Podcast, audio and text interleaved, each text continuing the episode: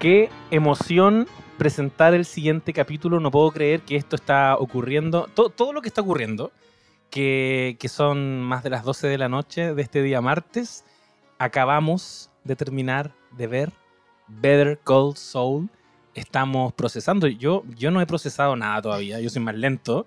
Pero quien me acompaña, que ya lo pudieron ver en el título de este episodio, lo hemos anunciado por redes sociales. Es un crossover que me enorgullece mucho saber que la gente esperaba. Porque una cosa es ser de el cine con las amicas y otra cosa es de este- ser de este humilde espacio, no sabes nada podcast. Yo no sabía que se podía hacer un crossover, pero hace un tiempo que está ocurriendo, hemos hecho varias cositas juntos, se vienen más cosas. Eh, sin más preámbulos, me encuentro con ya una amiga de la casa, la querida Ángela Negra Cesante. ¿Cómo estás? Muy bien, muy feliz de estar acá. Como siento, me siento honrada porque creo que tú has hecho el mejor ejercicio de ver Ah. Better Call Saul y grabar ahí religiosamente tus opiniones, buscar eh, cuñas. Bueno, esto partió porque el José me empezó a convencer de que le mandara una, una cuña sobre Kim Wessler, que le mandara una cuña sobre Kim Wessler. Y yo, inocentemente, quería ver la última temporada de corrido porque a mí me estresa mucho esto de ver semana a semana. Pero empecé a agachar que eh, si empezaba no iba a poder parar y después me iba a venir la ansiedad y dije, Ah. ya, deja ponerme al día porque al final me voy a comer spoiler y ya me la vi como en cuatro días y era como, José, ya estoy al día, te doy mi cuña. Claro, estoy ya te doy mi cuña, grabemos juntos, hay que hacer algo con esto. Y tú crees que es un humilde podcast, pero a mí al tiempo después me llamaron de la tercera y la chica que me llamó de la tercera para hablar de Kim Wessler me llamó porque había escuchado mi cuña en tu No podcast. debo Así que creer. ves, ves, Oh, ves. Me dijo, oye, supe orgullo". que tú veías Better Call Saul y yo, por supuesto. No, yo, yo agradezco a los No Sabes Nadites, que ese es el nombre. Nosotros tenemos un nombre. No sabes los Yo No siempre Sabes digo, voy al no sabes nada. Se me olvida el nada. Se me olvida que es Jon Snow el origen de todo esto. Sí, quedamos muy amarrados como con porque empezamos hablando de Game of Thrones y bueno, no sabes nada. No sé si es el mejor nombre, pero ya está, es lo que hay. Y yo agradezco mucho que recibí muy buenos comentarios de ese capítulo. La gente valoró bueno. mucho tu intervención. Y Con Chuco, que se escuchaba gritando atrás. La vida misma nomás, Chuco ahí participando. Eh, pero aquí estamos, acabamos de ver el último capítulo de Better Call Saul, titulado eh, Soul's Gone. Sí, Se nos fue. se nos fue. Se nos fue el, el Saúl y, y yo para empezar quisiera entrar a hablar de este capítulo. Hay hartas cosas que se pueden comentar Obvio. Porque no hemos hablado de la temporada, no hemos hablado así como en... Podríamos hablar de la serie completa y esto va a durar 20 horas, Sí. pero porque como decíamos, eh, no son 30 pesos en 30 años, no son 6 años, son 14. Son 14 Porque esto años. empieza con Breaking Bad. Y tú, supongo, al igual que yo, fuiste fan de Breaking Bad capítulo a Sí. capítulo en su momento y después llegaste a Better Call Saul y ya es como, es parte de tu vida. O sea, la empezamos a ver cuándo? Como Sí. real 14 años viendo Ese es el un- mundo de Vince Gilligan. Ese es un muy buen punto de partida porque yo efectivamente vi Breaking Bad cuando ya iba en la temporada 2, creo. Ahí recién, creo que cuando llegó a Netflix, al incipiente Netflix. ¡Oh! Yo vivía Ah, no, un- yo la bajaba en AMC y la vi entera desde Yo el vivía inicio. con un, con un roomie, Christian Stenger, le mando saludo, que es como, ¿cómo se dice? Como early buyer, ¿Ya? que es que él vio Netflix y lo contrató inmediatamente. Había como 20 películas y yo le decía, pero ¿por qué si existe Cuevana? Es una pésima idea. Yo no veo Cuevana.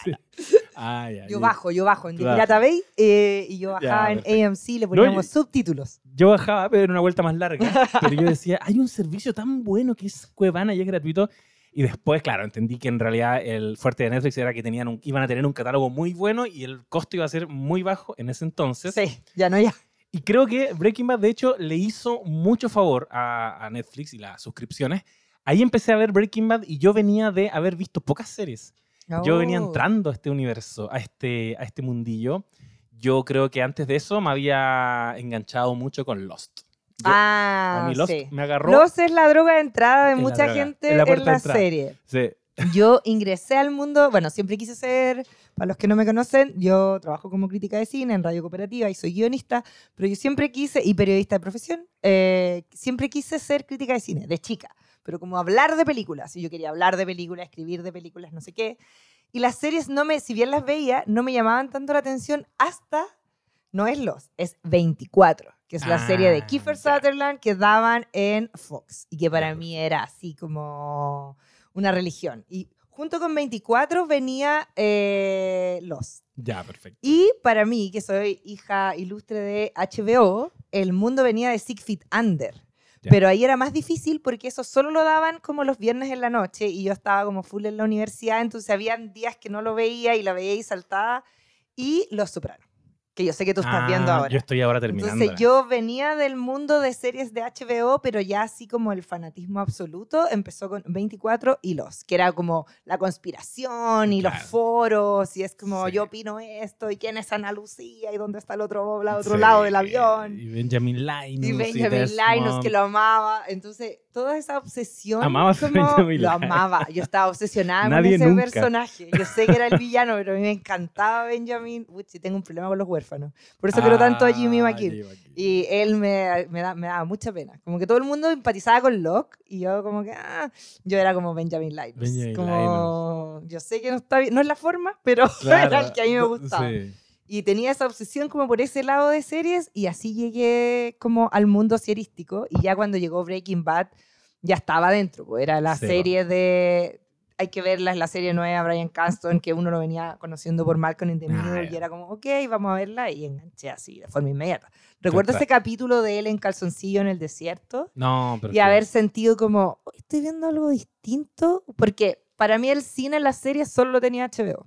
Solo era Six Feet Under y Los Sopranos, hasta Breaking Bad. Dije, esto no es tele, esto es HBO, esto, Claro. es, esto es cine. Como que Sí, uno sentía que era algo más grande.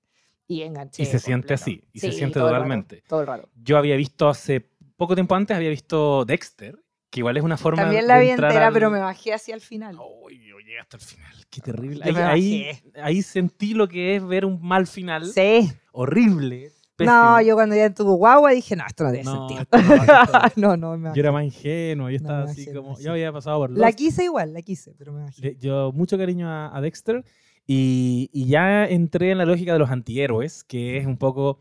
Esta historia me la va a contar un asesino en serie y yo tengo que estar con él. Y, y es cuático. Capítulo 1 te dice, eh, Tonight is the night. Y uno como, "Weón, ¿qué, va- ¿qué está pasando? Y el tipo mata a alguien, pero después entiendes que hay un código, entiendes que hay cosas. Yo entré con, como con esa moral a ver Breaking Bad y me llamó también mucho la atención cómo lo podían resolver con Walter White, Ujú. que eventualmente se va a convertir en un zar del narcotráfico y con todas las muertes y toda la crueldad que eso implica.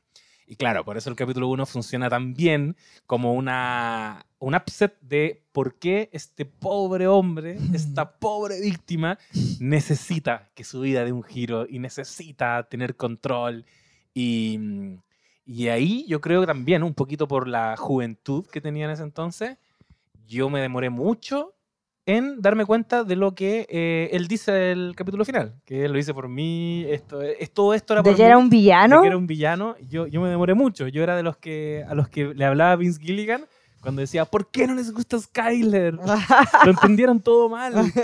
Ya, yo lo entendí todo mal en su minuto y, y bueno, y, llega al final. Incluso después de que se echa la novia de Pinkman, porque yo ahí me recuerdo Ahí haberla tú- estado viendo, estado viendo esta escena cuando deja que se ahogue la novia de Pinkman y haberle dicho como a la persona con la que estaba viendo es como no podéis seguir defendiendo a este weón después de esta wea. Como no podí, como no podí. Basta. No puedes, porque esto no lo hace porque tenga pena por Pinkman, lo hace Claro. por beneficio personal. Como ya envenenó a un pendejo, Sí, ahora po. dejó morir a la mina y después más encima le va a mentir al único weón que no lo ha dejado de lado, porque mi rollo era yo siempre quise más a Pinkman. Y mi rollo es que el único que siempre lo quiso y que hasta el final le dijo, señor White, era él. Mm, Y el weón le hizo daño por beneficio propio. Lo mandó a matar a alguien inocente, en el fondo le rompió el alma, le quitó la mina, le envenenó un cabro chico, como lo manipuló constantemente. Y recuerdo haberle dicho, yo entiendo que tú querías a Walter White, pero hay un límite. Y acá se cruzó. Como, no, no sigamos para allá. Y era No, como, no, pero hasta aquí llegamos. Yo no, hasta acá llegamos. Y esto se terminó. Somos Team Pigman y se acabó este weón, es el villano. Sí. Y se Como- acaba. Porque, el- porque era por egoísmo propio. po. Y uno, Sí, yo entendía en esa escena que él se autojustificaba. Y es Claro. como, lo hago por el bien de Pigman. Y era, no, weón, lo estoy haciendo por ti. Y era su típico, lo hice por mi familia. No, compadre, lo estoy haciendo por ti. Porque te curaste el cáncer y seguiste igual. Por eso es tan bonita esa escena cuando el weón se cura el cáncer y le dicen, como ya te curaste, y el weón hace mierda un baño. Porque cuando se cura el cáncer no tiene una excusa para seguir siendo narcotraficante. Sí. No tiene una excusa para seguir mintiéndose a sí mismo. Porque él se contaba a sí mismo que, que lo estaba haciendo por su familia. Entonces él era un héroe, él era una víctima. Y en ese momento él tiene que asumir que no, eres un conche su madre y te gusta que te veneren y te gusta ser poderoso y te gusta eh, infligir miedo en los demás. No tiene Claro. nada que ver con tu familia, no tiene nada que ver con el cáncer. Y él Y se decía a sí mismo que había, había una cifra, había un monto al que tengo que llegar y que nunca fue. Que yo creo que son los momentos que para mí son más relevantes en las series y es que nadie te puede decir la verdad sobre ti mismo. Tú Claro. te tienes que contar la verdad. Nada es verdad hasta que tú mismo la ves. ¿Cachai? Como a Walter le pueden decir constantemente que es malo y él sigue pensando que él hizo todo bien y que se lo frencionó esta amiga y que se lo cagó, ¿cachai? Y que a él siempre lo han perjudicado hasta que él tiene que asumir y le dice a Skyler, esto lo hice por mí, yo me sentía poderoso, yo era bueno en esto. Él solo se asume como villano cuando él se dice a sí mismo que es un villano, Claro. Y en el caso de Better Call Saul vimos exactamente lo mismo. Sí, pues, llegamos al mismo punto. Él tiene que darse cuenta por sí mismo de que él está mal. Pero hasta el final, el weón se sigue convenciendo de que él es un pillo con suerte y que en realidad él no es malo. Y por eso es tan triste cuando él dice como, cuando él tiene que verse a sí mismo como malo. ¿Cachai? Claro. Entonces eso es muy bonito porque en, en la lógica del antihéroe y de la antiheroína, porque yo insisto, voy a insistir hasta el final, Kim Wessler no era la brújula moral de Jimmy, nunca lo fue. Kim Wessler era la que lo quería tal como era, con sus cosas buenas y con sus cosas malas. Sí, No era alguien que tratara de eh, llevarlo por el buen camino, era alguien que lo aceptaba como era y lo quería por, Sí. por lo que él era. y se potenciaban. Y, Y se potenciaban en y lo los bueno y dos malo. tuvieron un camino de antihéroes. Ella Exacto. también era antiheroína en su propia historia. No era que Jimmy la llevara por el lado malo, ni era que ella lo quisiera rescatar. Exacto. Y ella es tan bacán como persona y como personaje que en el fondo ella lo quiere tal como es, pero cuando quererlo tal como es implica traicionarse a sí misma y como ella se ve a sí misma, ella da un paso al lado. Sí. Y eso es amor, porque finalmente es como, ella lo ama. A mí jamás me quedó una duda de que lo amaba. Hasta Pero que- amar no es tratar de transformar a alguien en alguien que no es, pero tampoco es dejarte tú pasar por encima Claro. porque quieras a alguien. porque era Es como un amor es- adulto, ¿cachai? que es el karma y es lo que arrastraba a Kim y que lo vamos viendo a lo largo de esta temporada cuando nos empiezan a mostrar estos flashbacks, estos racontos de cómo era su infancia. Que eso Ay, también sí. es, es desolador.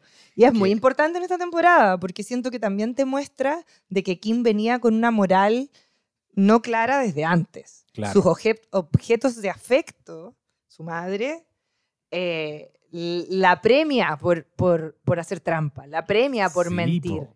Y, Y, le da, y finalmente, le da amor. y le da amor después de que miente. No es extraño que ella, lamentablemente, todo lo que no pasa en nuestra infancia, la infancia es la única verdadera patria, es lo que nos hace de adultos, hace que ella ame y quiera a alguien que le entrega ese mismo afecto cuando ella Claro. hace trampa. ¿Cachai? Que le es reconoce como- eso. sí. Es súper interesante eso que estás diciendo porque algo que, y por eso la conexión con Breaking Bad, algo que yo dije muchas veces cuando trataba de, de recomendar Better Call Saul y, y como eh, relevarla, era el fenómeno que estaba ocurriendo de cómo una precuela estaba resignificando a su canon, cómo eh, ver Better Call Saul te estaba entregando una aproximación, te estaba poniendo una, en una relación distinta con, con Breaking Bad y particularmente con Walter White.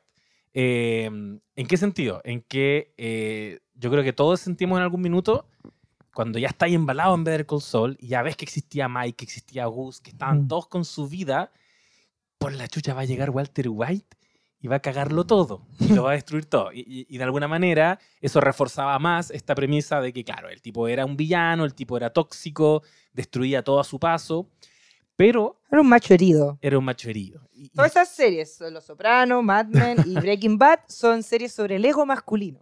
Que Sí, hemos po. descubierto es lo más peligroso y frágil que existe en la humanidad. Año 2022, Sí, sabemos más lo cosas. sigue siendo, lo sigue siendo. Sí, el sí. ego, pero lo bacán es que en Better Call Saul, por eso me encanta y por eso creo que Peter Gould es tan vital al ser él el que está escribiendo ahora y también, a pesar de que sigue trabajando con Vince Gilligan, la serie es más de él.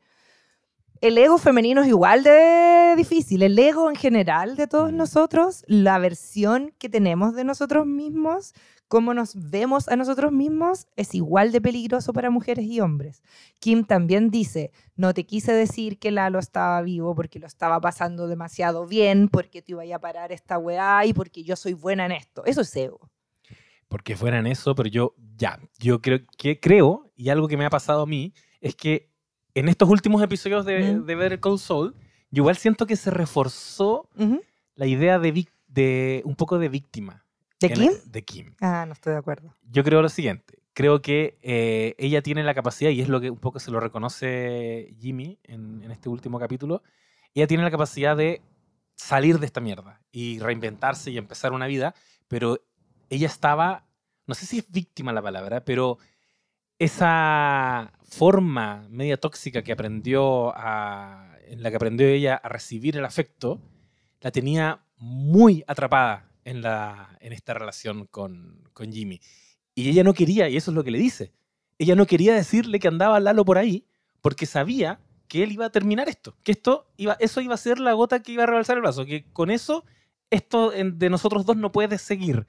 Y eso era lo que a ella le, le impedía salir de ahí, en el fondo, que se terminara la, la- la relación. Quizás no es la palabra víctima, pero, pero sí era, estaba un poco presa de su amor hacia, hacia Jimmy.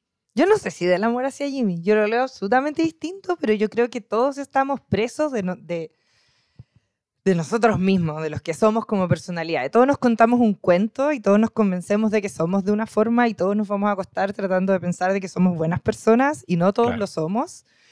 Y yo siento que Kim era un lobo vestido de oveja, al igual que Jimmy, que creía ser un lobo, pero al frente era más oveja. Fíjate en una escena. Cuando van a- con los Kellerman, ¿te acuerdas tú? Sí, Ya. sí, sí. Esta pareja de mierda y los van a Ah, huevear. ya. Jimmy los van a manipular para ocuparlos para cagarse a Howard, ¿cierto?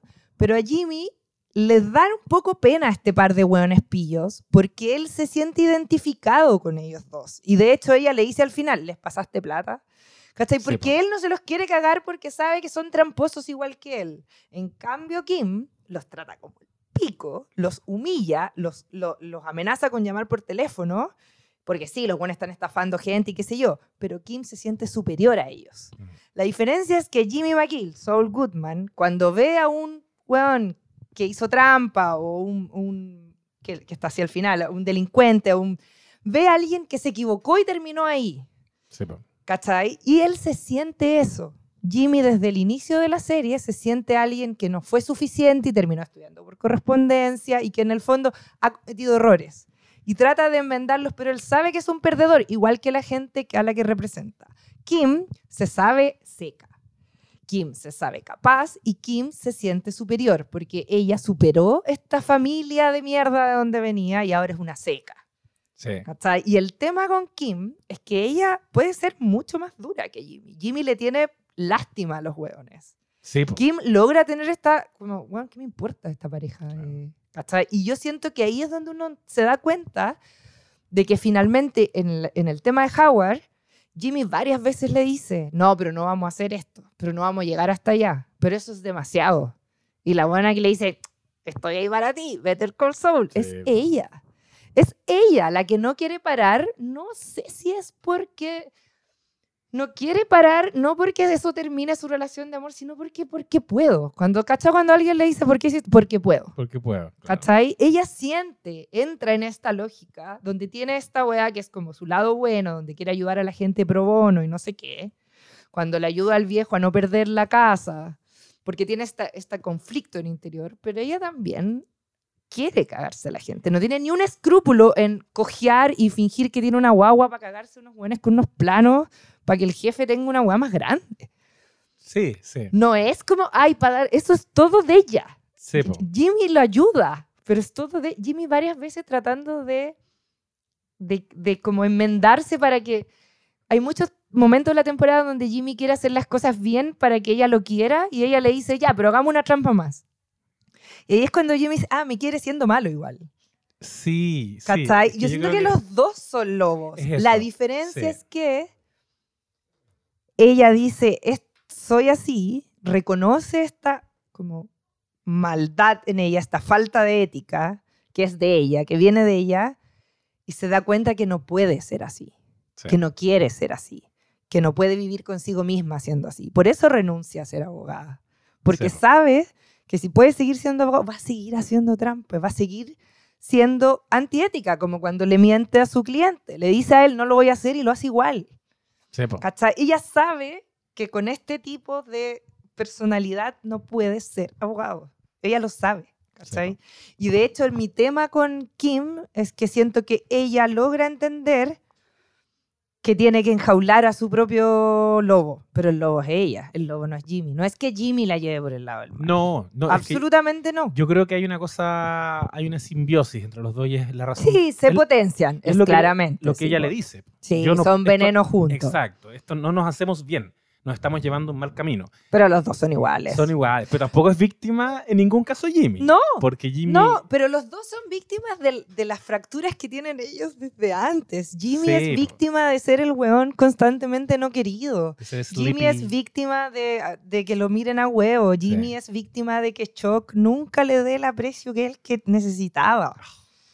¿Cachai? Si a Jimmy alguien le da afecto, Jimmy podría haber salido para otro lado, pero afecto por lo que él es. Claro. ¿Cachai? Pero todos lo rechazan, todos le están constantemente remarcando que es como el inútil, el perdedor. Cuando el güey logra algo, se lo quitan. Cuando él confía en Chuck, Chuck se lo caga. Y finalmente después él genera otro lazo afectivo con Kim y es alguien con el cual se potencia su lado como más tramposo, más antiético.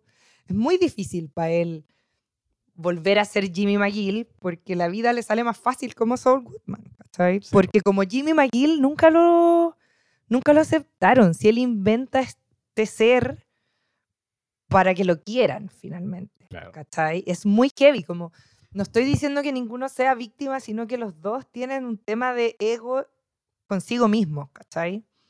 El tema es que yo siento que Saul Goodman y Jimmy McGill se sentían menos cosa que lo que logró sentirse Kim Wester claro. que se sintió más arriba de la weá. Hay varios momentos donde ella, que es más inteligente, que cacha, se siente arriba de la ola y no se quiere bajar de la ola. Sí. ¿sabes?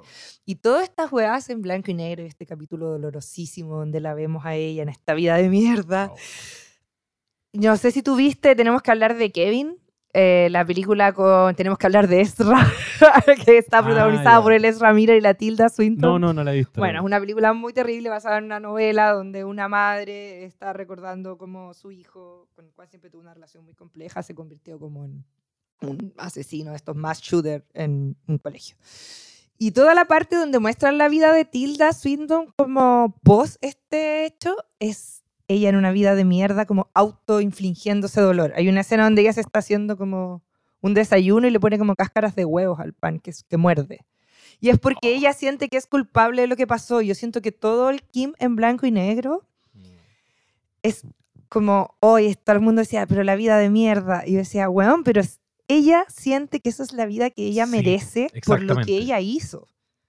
Porque finalmente no es solo la muerte de Howard, es mentirle a la viuda y hacerle Sí. creer que el weón... Ese es el momento donde dice, ya, pasé un límite. Sí. ¿Cachai? Es El momento Walter White, de mm, ahogaste a la mina, no puedes volver atrás. Como, Y ahí, ahí se va para atrás, porque no puede, no puede vivir con ella misma, no puede dormir. Y no puede ser feliz, como que siento que ella tiene esa vida porque ella no merece ser feliz, Sí. en su cabeza. ¿cachai? Por eso tiene esa vida, por eso trabaja donde trabaja, por eso está como está, por eso tiene esta relación que tiene, porque no merece otra vida. po. Ese fue el capítulo llamado Waterworks, que es Oh. como, como estas cuestiones de para regar, no sé Sí. cómo se llaman. Porque ella trabaja en una hueá de... que vende eso. Como el trabajo más inerte del Oh. mundo, vendo mangueras. Tiene una habilidad particular Vince Gilligan y Peter Wood. Este, este capítulo es dirigido y escrito por Vince Gilligan. Es mi favorito de la temporada, de hecho. tiene una habilidad para eh, encontrar eh, cosas eh, ingratas y poco cool en el mundo no criminal. Como todo lo que no es criminal es penca, fomes, no han tomado control de su vida. Y como- Ya, pero weón, imagínate, o sea, perdón. Yo que estudié periodismo alguna vez escribí obituarios. Y yo siempre Oh. decía, trabajo en el gulag del periodismo. Porque mi pega era, acaba de fallecer, no sé qué, los funerales serán en no sé qué. Era la weá más Existe. horrible del mundo. Escribí discursos. No hay nada más fome y tú decís como, ¡ay, qué más bajo puedo caer! ¿Qué va? Como vender mangueras. Como que la buena decía, como escribe, la manguera número 4 va a ser un- una revolución en la manguera, un antes y un después. ¿Qué de puede cambiar en las manguera". mangueras? Nada. ¿Qué puede- ¿Cómo describes? Bueno, Claro. yo trabajé en la cabra de la construcción. ¿Cómo hablas del ladrillo princesa en un reportaje de 3.500 caracteres? Y yo era como, el ladrillo princesa fue muy ocupado en las viviendas de los 80. Había un momento donde no tengo otro sinónimo para decir ladrillo, de verdad, el gulag del periodismo. Entonces, cuando veías aquí describiendo de la manguera, tú decís, yo he sido tu Kim. Horrible. No. Se puede salir de ahí. Te respeto, te respeto por vender el. ¿Cómo se Sí, llama? hay El que vivir, uno necesita un sueldo, hay que pagar las cuentas. No, por supuesto, por supuesto. Y, y Vince Gilligan tiene habilidad para encontrar esos lugares. Eh, en este capítulo que tú estabas comentando recién, vemos que, y que fue el capítulo eh, que nos dejó para ver este final, Ay, sí. que, no- que nos preparó para este final. Tú antes de que empezáramos a grabar decías que, que ese fue un poquito el final. Ese es el final. Ese o es- sea, ese este es es el epílogo, Claro. pero uno entiende que este es como el... Siento que esta temporada era full la temporada de Kim y que Sí. cuando ella eh, va y cuenta la verdad y le cuenta la verdad a la viuda de Howard y, y el momento en que lo hace, porque vemos a Jimmy, uno, llamándola. Le dice que ya murió Gustavo, le dice que ya murió Mike. Entonces, eso le permite a ella contar la verdad porque no va a acarrear más muertes. claro. Y, y ella le dice, me alegro que estés vivo. Mm. No le dice, me alegro de que estés bien, porque Claro. ella sabe que él no está bien.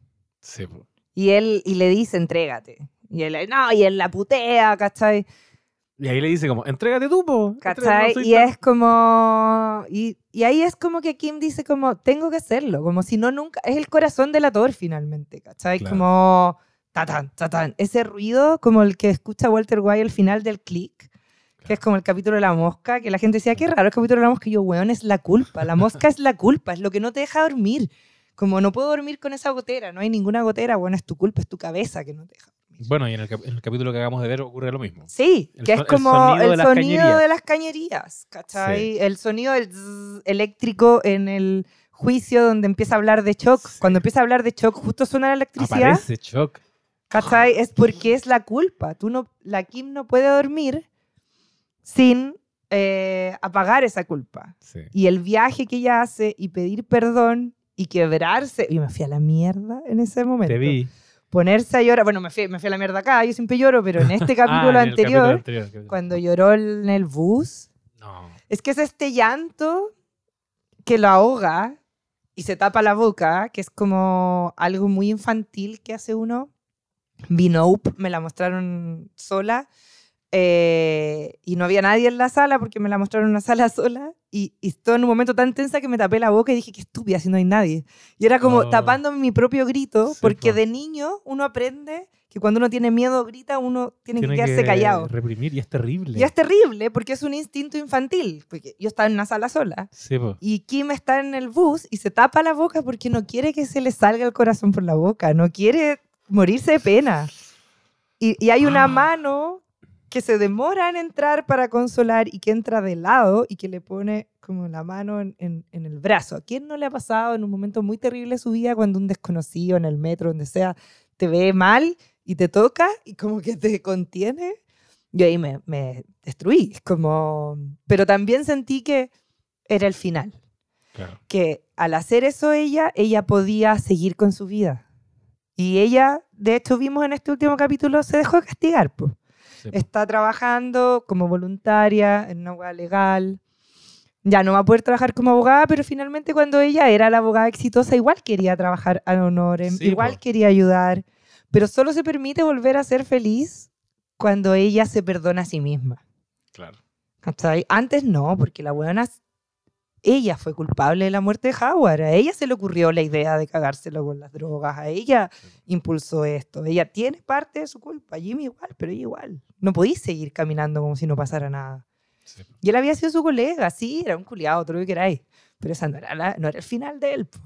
Y, y ese capítulo que en el fondo nos muestra esa reconciliación de Kim consigo Mm. misma. Por otro lado, nos está mostrando a un Jin que está en esta, todas las- en todas las escenas en blanco y negro, está Mm. en esta tensión permanente porque quiere aparecer Saul Goodman, quiere aparecer Saul Goodman, y él trata de que no salga, trata de mantenerlo encerrado. Finalmente, eh, lo vemos nuevamente rozar una oscuridad nueva cuando se enfrenta a esta viejita y hace la demanda. No- sa- sabemos que no la va a, a No, matar, pero la amenazó. pero la, la amenaza y paralelamente también se desquita por teléfono con, con Kim y, Sí. y la, em- la empuja a que ella vaya a entregarse. Em, ¿No te da la sensación de que nos estaban igual como preparando para el capítulo que vimos ahora en que... Porque yo, yo me quedé, yo, yo, yo terminé ese capítulo y dije, oh, qué heavy lo que nos están haciendo acá. Nos están diciendo y nos vienen diciendo hace rato en esta temporada ¿Mm? que, eh, mira, Jimmy tiene bastante oscuridad también Mm. en su interior. Cuando aparecen en el capítulo que se llama Breaking Bad, cuando aparecen Walter White y Jesse Pinkman y, y te muestran esos pedacitos que no te habían mostrado en Breaking Bad cuando están dentro del RV y Walter White está tosiendo eh, porque tiene cáncer y está sentado de copiloto y lo observa así de reojo y, y dice como este weón está cagadísimo. No obstante después dice necesito meterlo en esto. Necesito extrujarle toda la, la posibilidad que tiene este tipo de darme plata.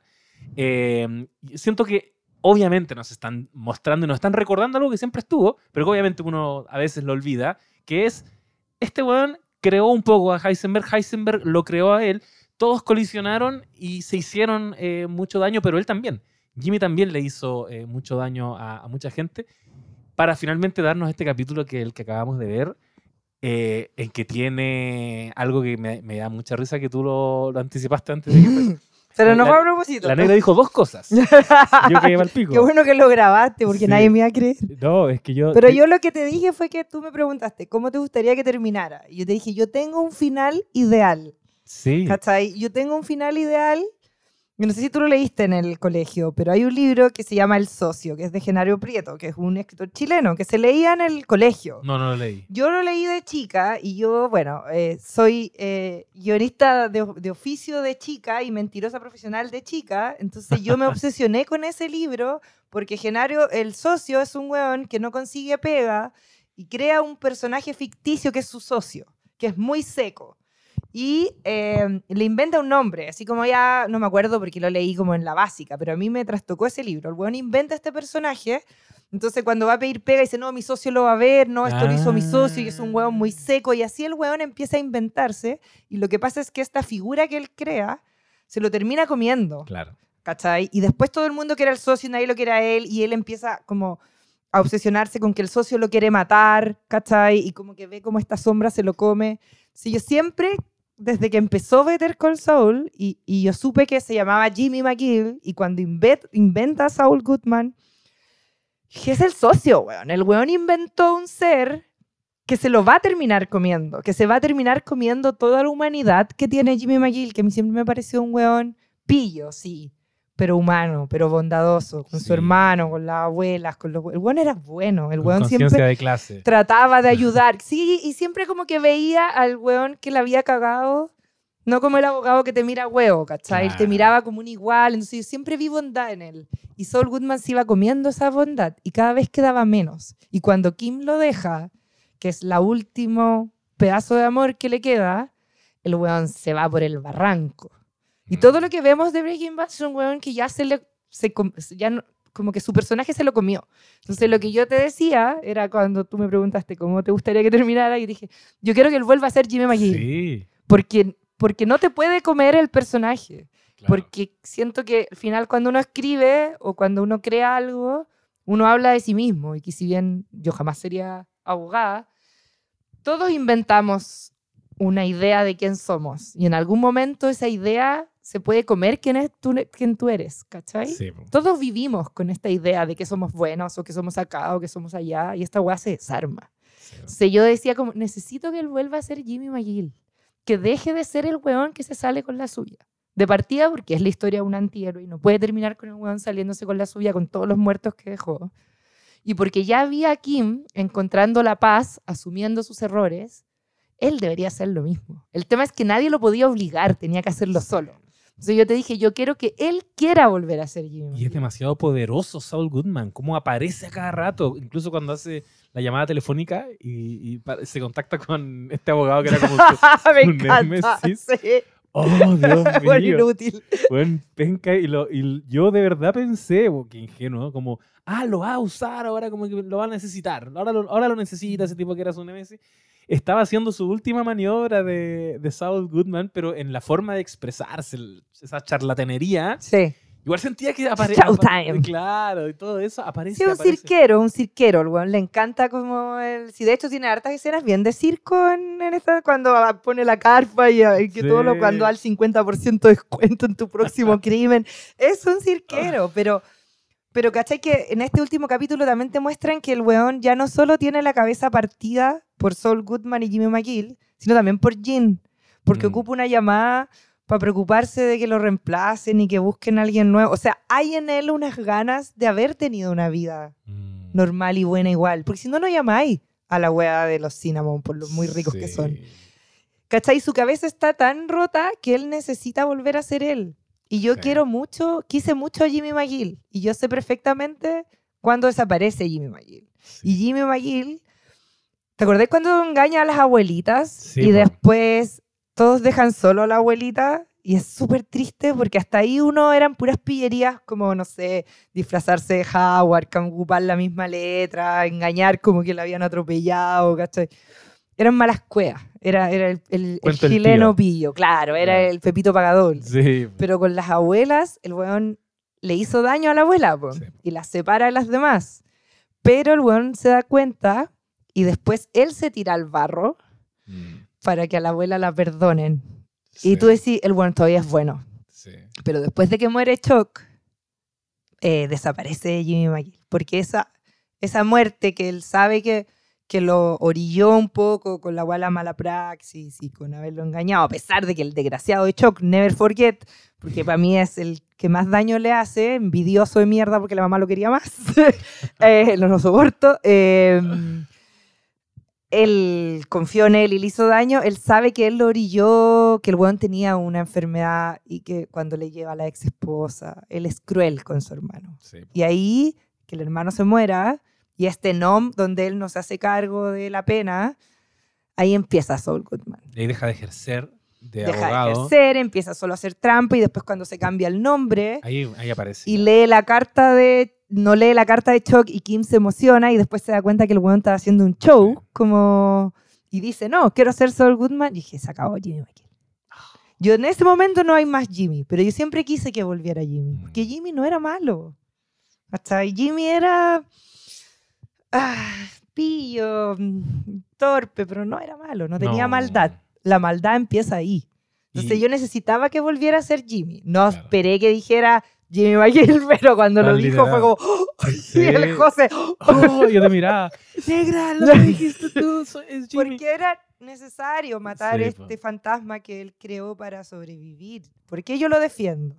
Porque siento que él no habría sido Saul Goodman si no hubiera tenido toda esta gente que le decía que no era capaz como Jimmy McGill. Claro. Que no era digno de ser McGill, que no iba a ser buen abogado, que era una vergüenza que hubiera estudiado en la Universidad de Samoa. Claro. Por eso me da... Polerón que estás usando Polerón que estoy en- usando. En, este momento. Sí, por eso siempre lo quise, porque es un huérfano, po. Y- es un y- huevón herido, que nadie lo quiere, y que la gente que lo quiere, lo quiere también. como- Kim lo quiere bien, y ellos se aman, y me encanta. ¿Quién yo- lo quiere? Si es Jean, si es Jimmy, si Sí. es Saúl. Kim lo quiere, y se Chuck- quieren, pero también cuando ella se va, él vuelve a perderlo todo. Sí.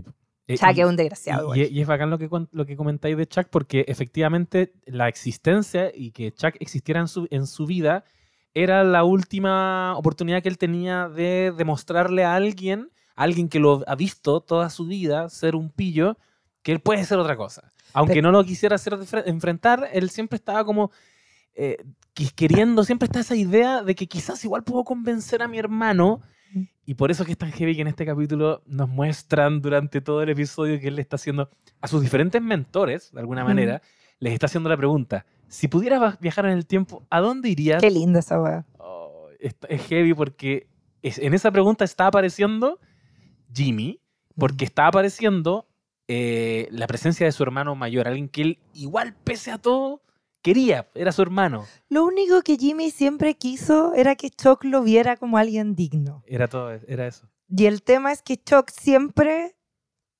envidió a Jimmy porque era el favorito de su mamá, que es una weá que las pasiones y las infancias y las paternidades son tan complejas que yo sentí que nunca le perdonó que se saliera con la suya.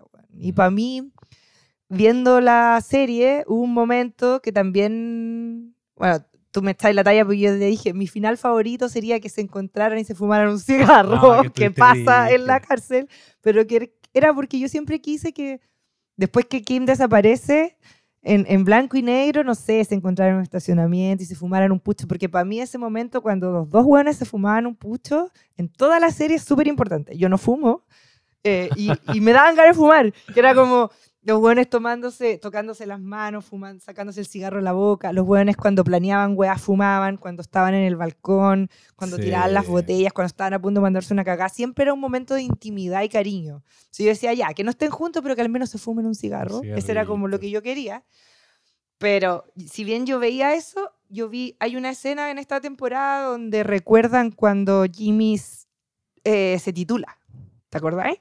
Y van a un karaoke.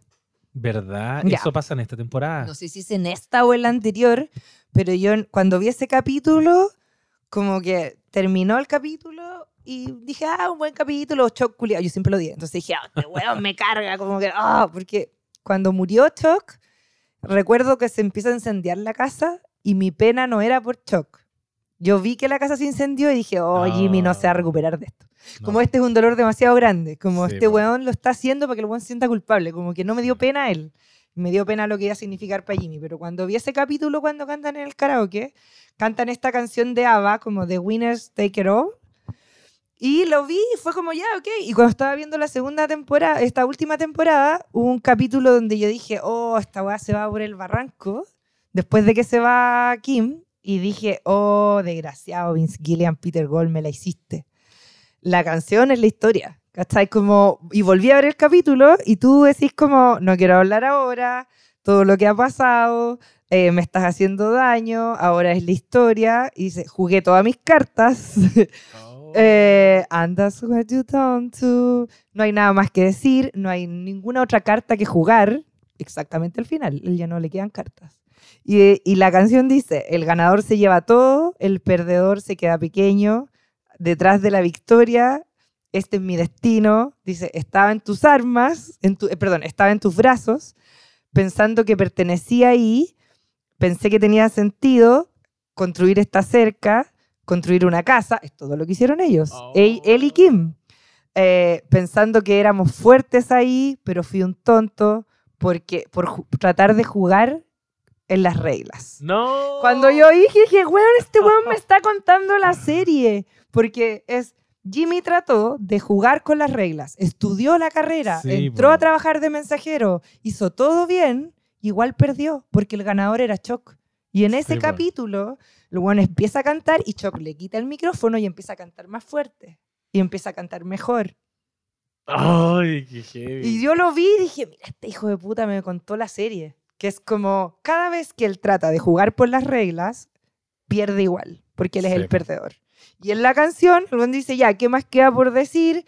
No queda más por obedecer, entonces voy a jugar por las mías. ¿Cachai? Y que se parece mucho a esa escena en que, no recuerdo muy bien el contexto, pero él también le tira ese rollo a una postulante a la práctica en una oficina donde Ay, estaba él.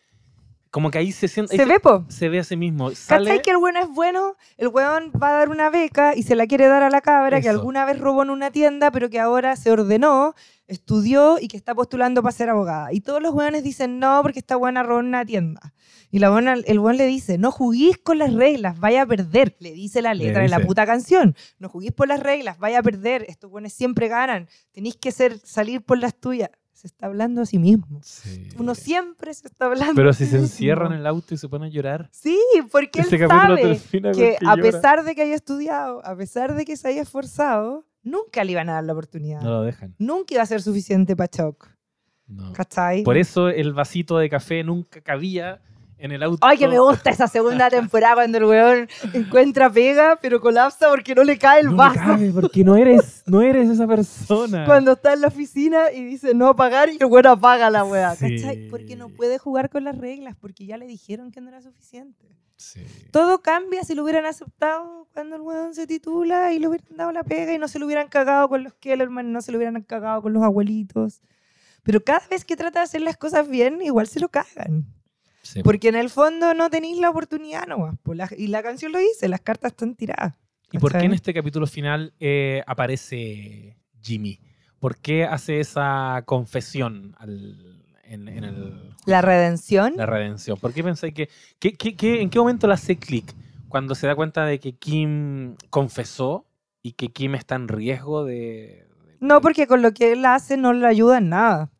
O sea, como, si te fijáis, dice como, hace que ella vaya, pero su testimonio no hace que cambie lo que ella ya testificó. Igual la pueden, la viuda la puede como demandar civilmente.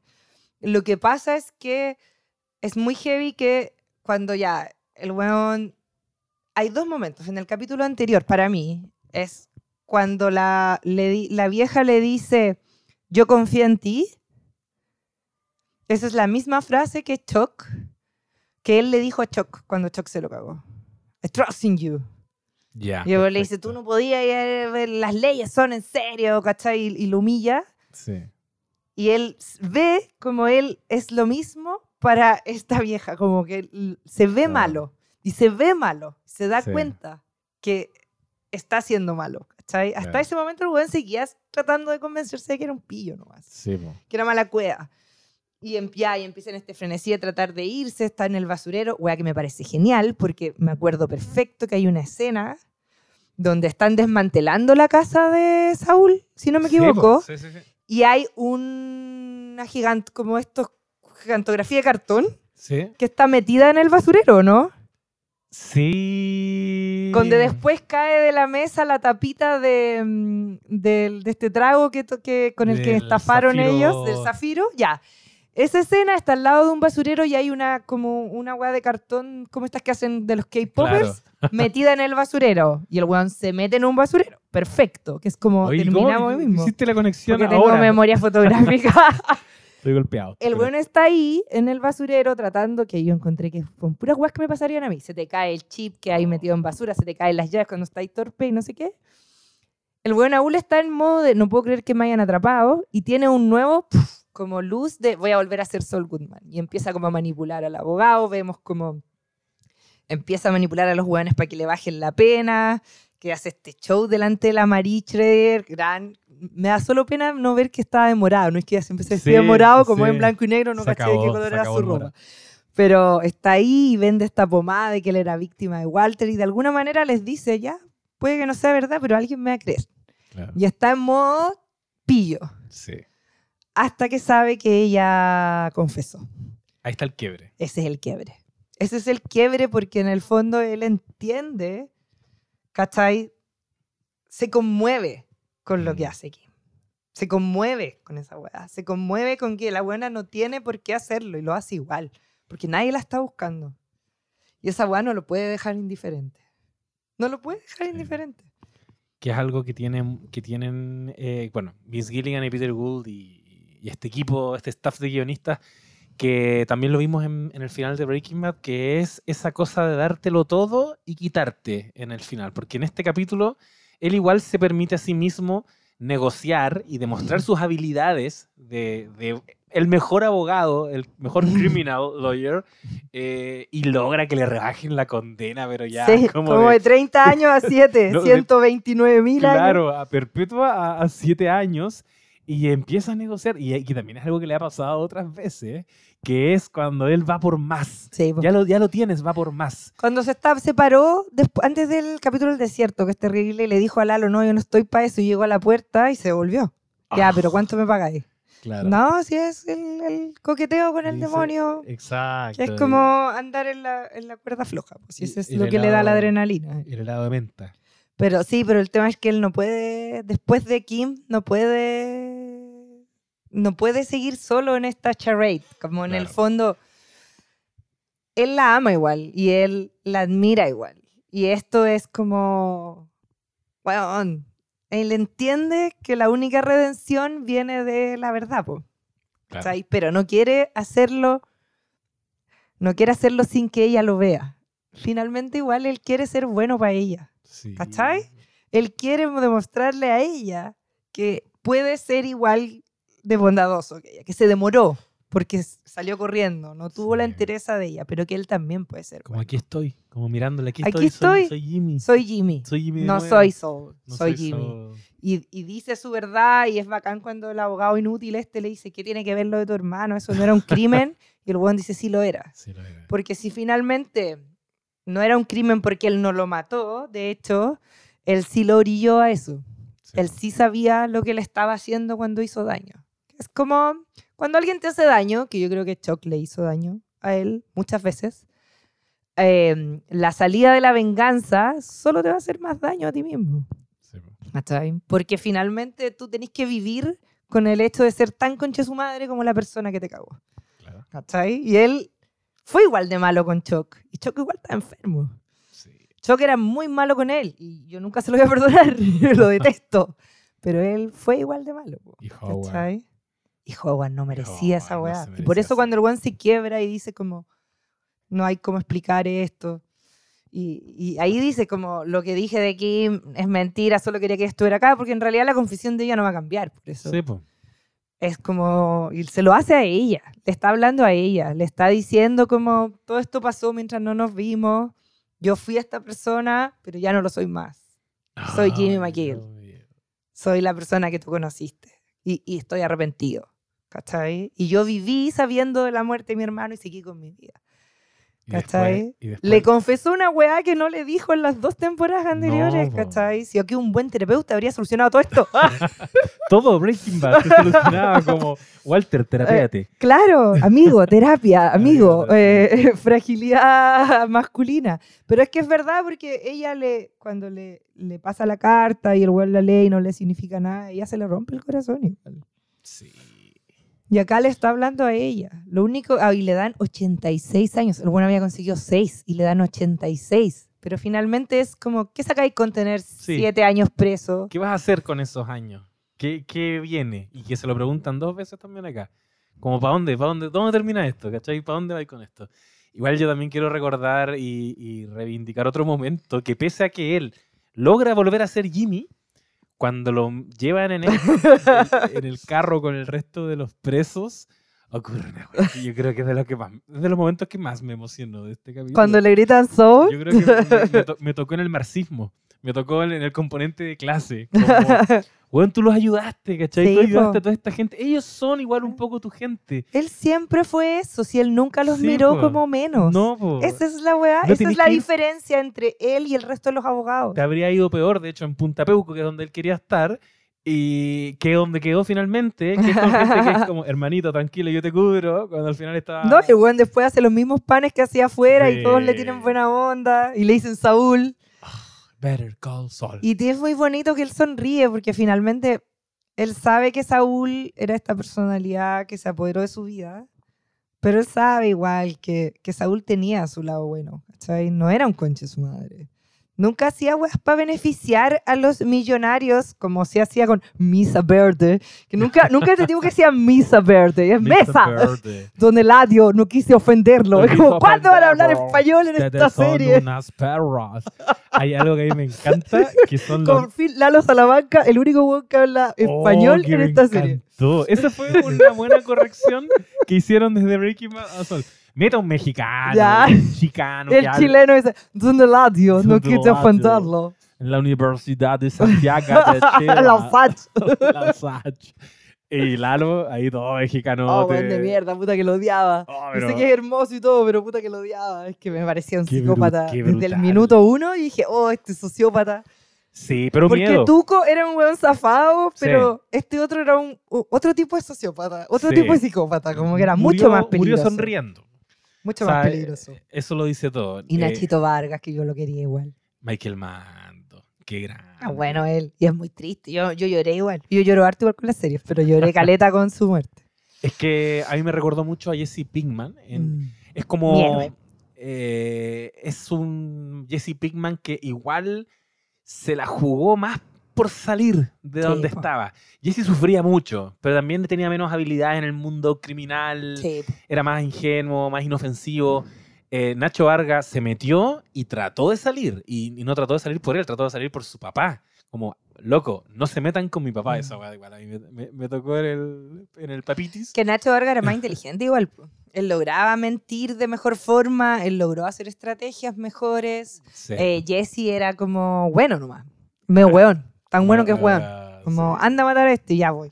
Mr. White. Mr. White. Sí. Me estaba acordando cuando Jesse Bailey trataba de quemar la casa a Walter por la chucha. Se lo Jesse. merecía todo, viejo culiado.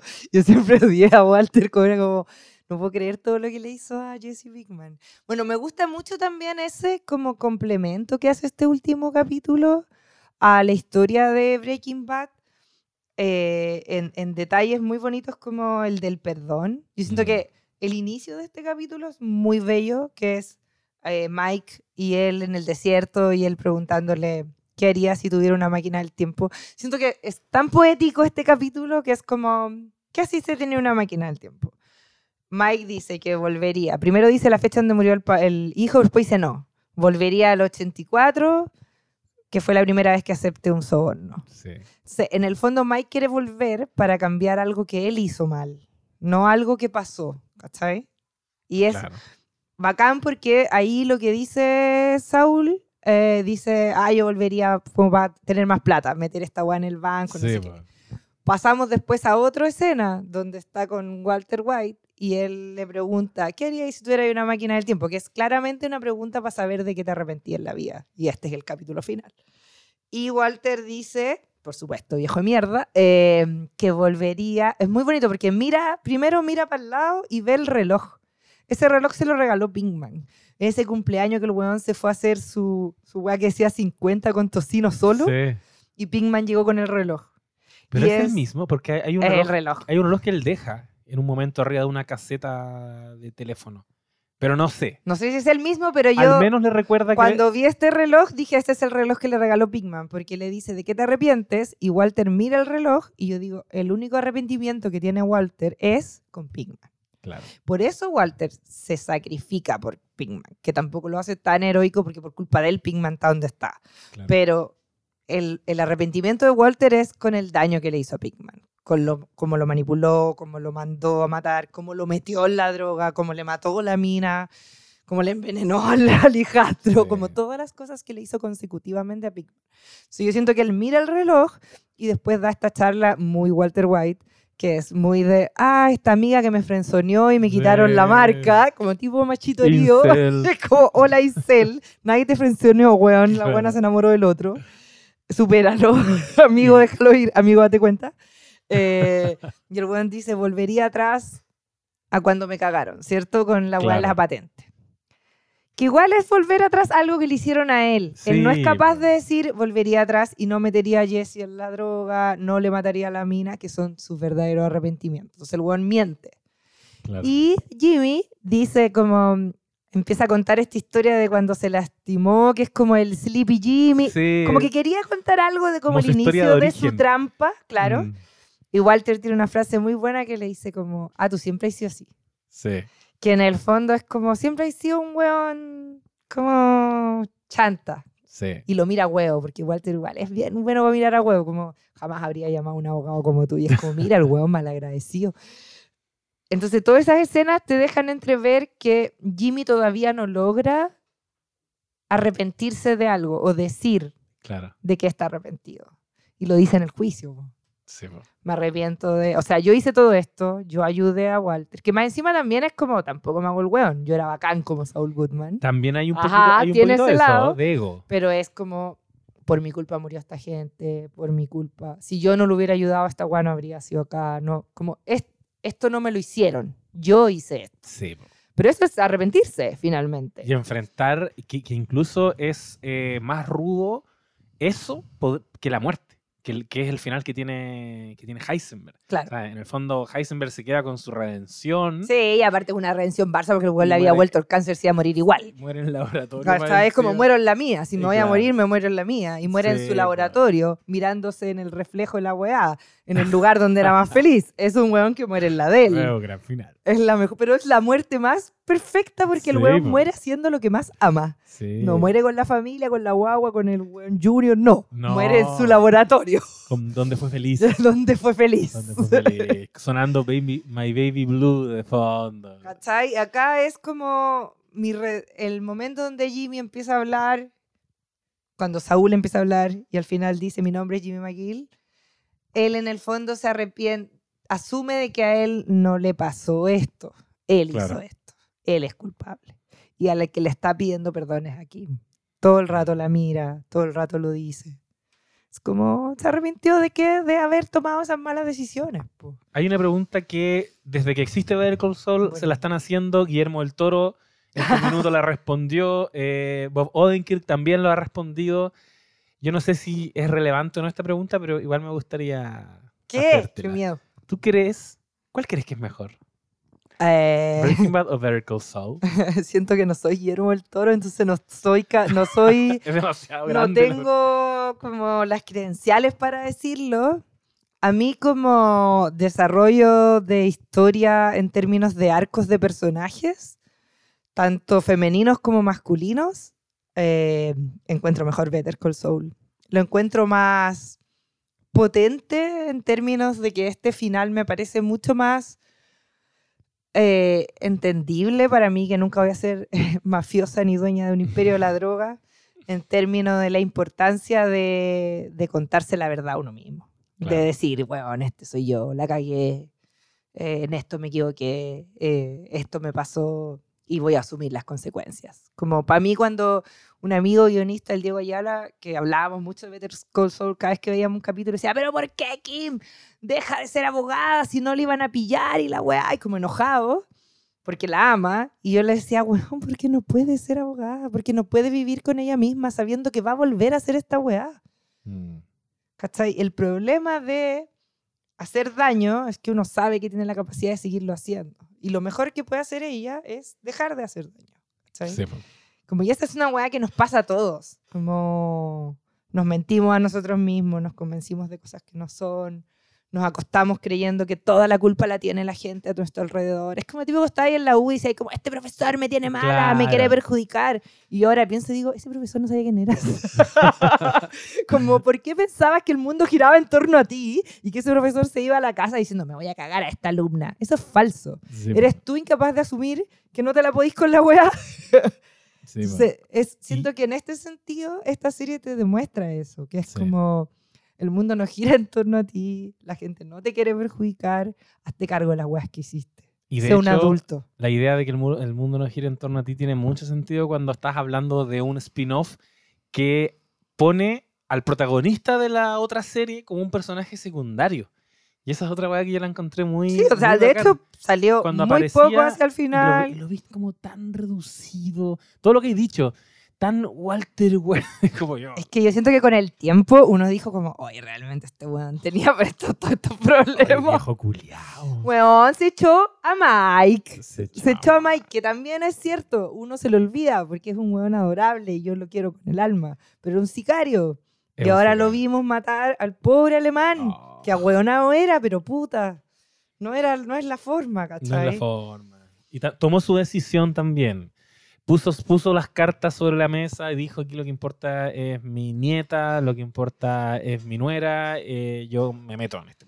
Sí, aparte que es muy cuática esta escena donde aparecen los Power Peralta, que son iguales. Son los Power Peralta. los Power Peralta de Asúmanlo, Power México. Y llegan ahí como bailando y hay como los gemelos hueones de plateado, bueno, en el medio del desierto. Me encantaba que siempre tenían como unos Esos trajes zapatos. como plateados y había Sí. como todo amarillo. Entonces decía como, "Weón, estar cagado de calor, son como una olla. y saben los Power Peralta cuando le empiezan a amenazar a la pendeja. Es palpico. No, es es muy heavy. es A mí me pasa que siento que Breaking Bad tiene eh, escenas que son cinematográficamente súper potentes en términos de montaje. Ozymandias me parece un capítulo perfecto cuando muere Hank y tiene este diálogo donde dice eres la persona más inteligente que conozco y no te diste cuenta que él tomó la decisión hace 10 Hace minutos. minutos atrás. ¡Pah! ¿Cachai? Y, es, y te recuerda que el weón de Walter se asoció con nazis y que nada bueno Sí. sale de asociarse con nazis. Eh, uno se le olvidan esos detalles. Oye, que tocó O, fondo. sí, pues si era un egoísta Mierda. mierda. O este capítulo que es full el padrino, uno, cuando manda a matar a todo el mundo en 10 minutos, porque es el, po, es el sí, bautizo. po. Michael bautizando a la guagua mientras se echan a todos sus enemigos. Es exactamente lo que pasa. Entonces, esas escenas son como muy espectaculares. Que siento que Better Call Saul no tiene tanto de eso, Mm. pero sí tiene weas tan delicadas cinematográficamente en términos de esta wea del basurero, por ejemplo, que a mí me Sí, hizo clic ahora. La wea de la botella que se caiga, que es lo que marca cuando ellos se juntan. La relación que tienen ellos. Tiene una historia de amor. Ellos están full enamorados y es muy lindo. Hay amor. La wea- hay amor. En Breaking Bad yo no en sé. Breaking Bad es muy poco Hay y muy es como de amor. Jesse Pinkman con la loca que el otro weón le, Oh. le mata a ahogada. Pero hay muy poco amor. Sí. Hay mucho ego y hay muy poco amor. Sí. Aquí hay una historia de amor preciosa, está el basurero y detalles como eso cuando ya rompe el basurero y después entran de nuevo y dicen, mira, lo arreglaron. Como tan bien pensado, la weá que me decías tú de esta niña a la que el weón le dice, no vaya a ganar si jugáis con las reglas. Es precioso, ¿cachai? El tema de Chuck, la relación de hermanos, cuando Chuck recuerda que la mamá se murió preguntando por Jimmy, le dice, no, se murió sin decir nada, mira, de mierda. Como es más, tiene más como metáforas, cosas bonitas.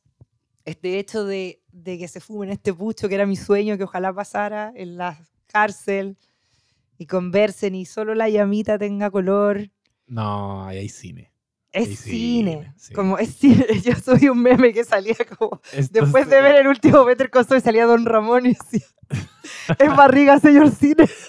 Es como, Sí. es cine. Y si te fijas ahí, eh, él ya se va a Kim y él la está mirando, ¿cierto? Y le hace el gesto de los disparos. Sí, de los disparos. Ella no se lo hace de vuelta, pero le miraste la mano, No. la tiene ¿Ah, como sí? una pistola, llorar.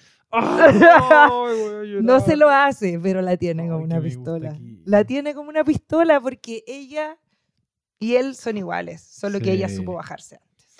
Es tan bonito saber pedir perdón, castigarse cuando tenéis que castigarte, porque no podéis pasar la vida cagándote a la gente y pretender que no te pase nada. Pero seguir. Y, y Saúl no pudo nomás, pues, ¿cachai? Y ella tampoco pudo llevárselo con él.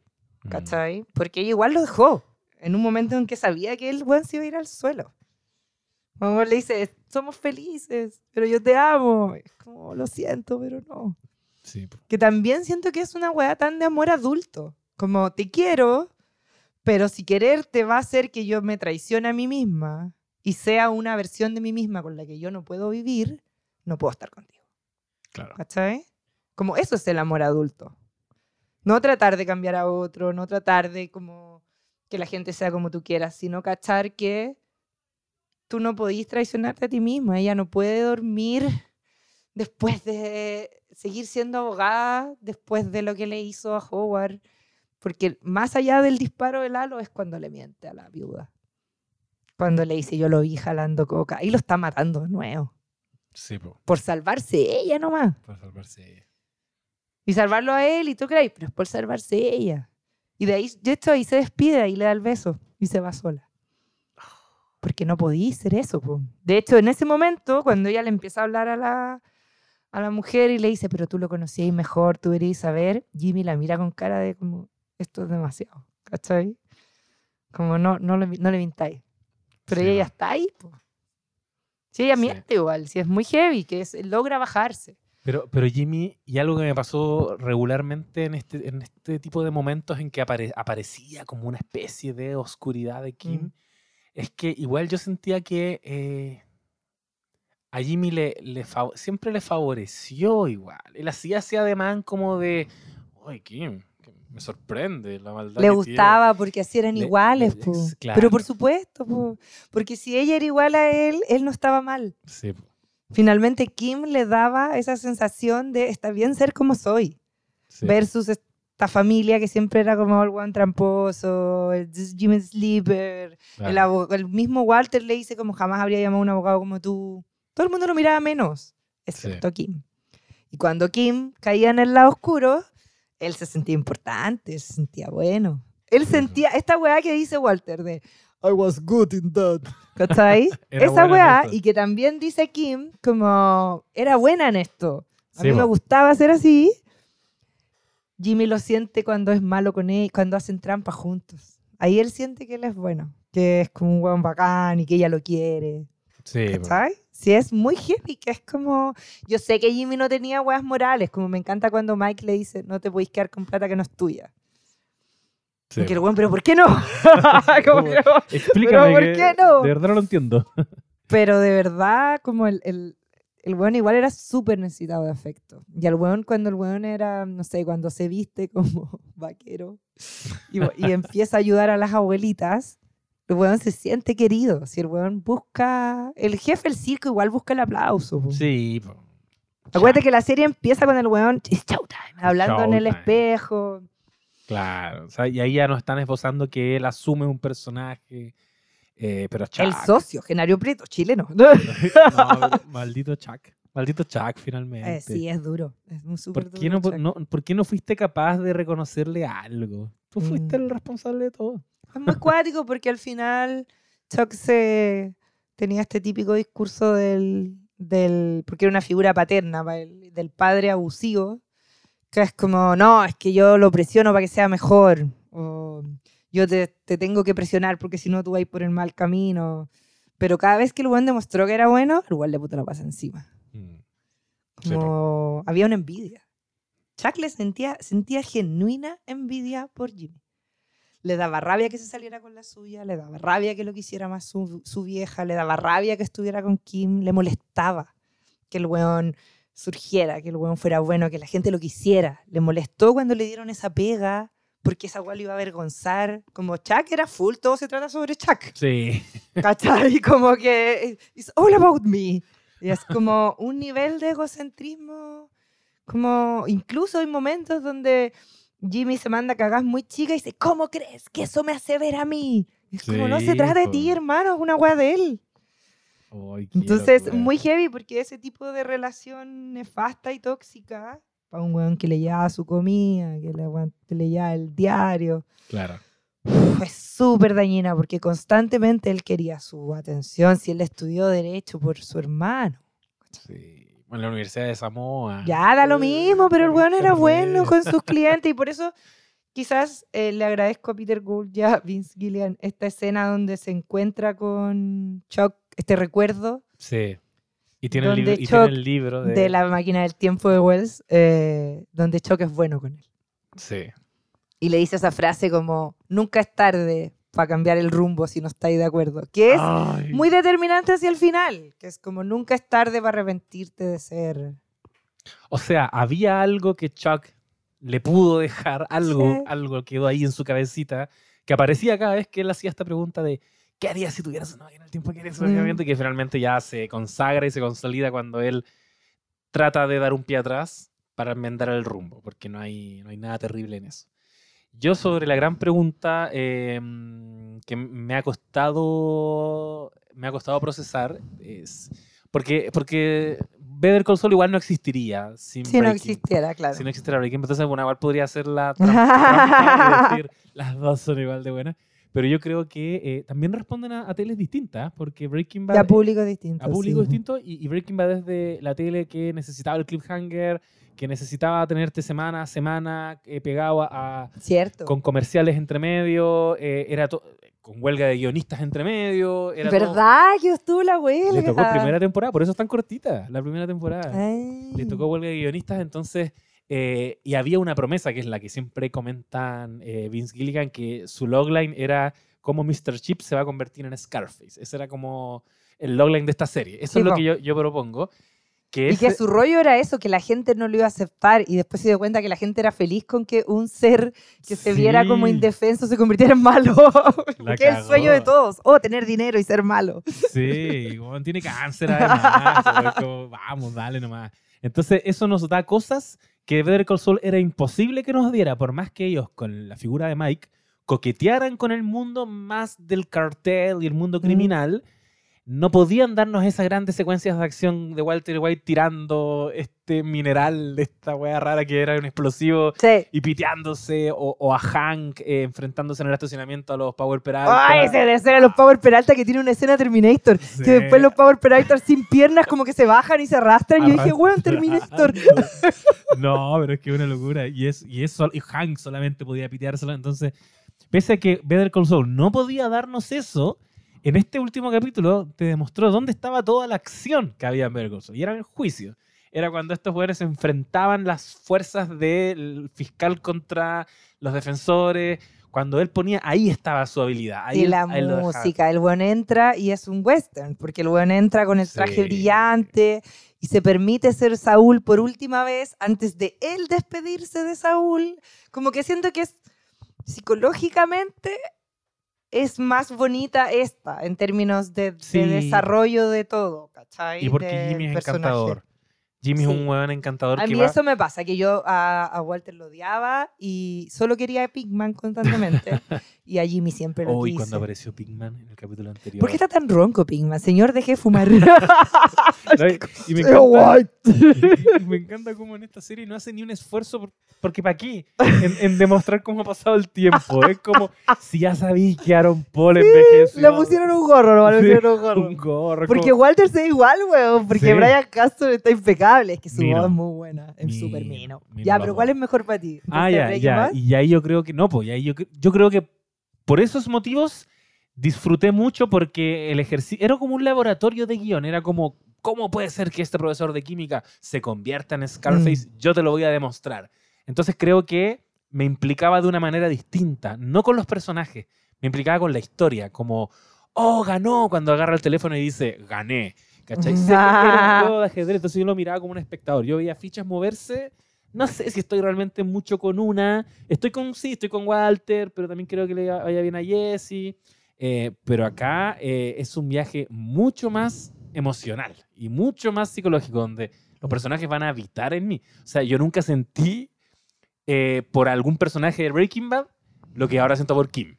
Mm. O sea, Kim apareció, no existió nunca para uno que había visto Breaking Bad y de pronto aparece Kim y es como, loco, la adoro, por, es, es muy genuina y muy particular la dinámica que tiene con Jim. Mm. No es obvia, no es co- como que cuando uno la describe, cuando yo he tenido que hablar esto en- de repente en otros medios, en otros espacios, es como, bueno, y está Kim que es, es como su amiga, es como su pinche...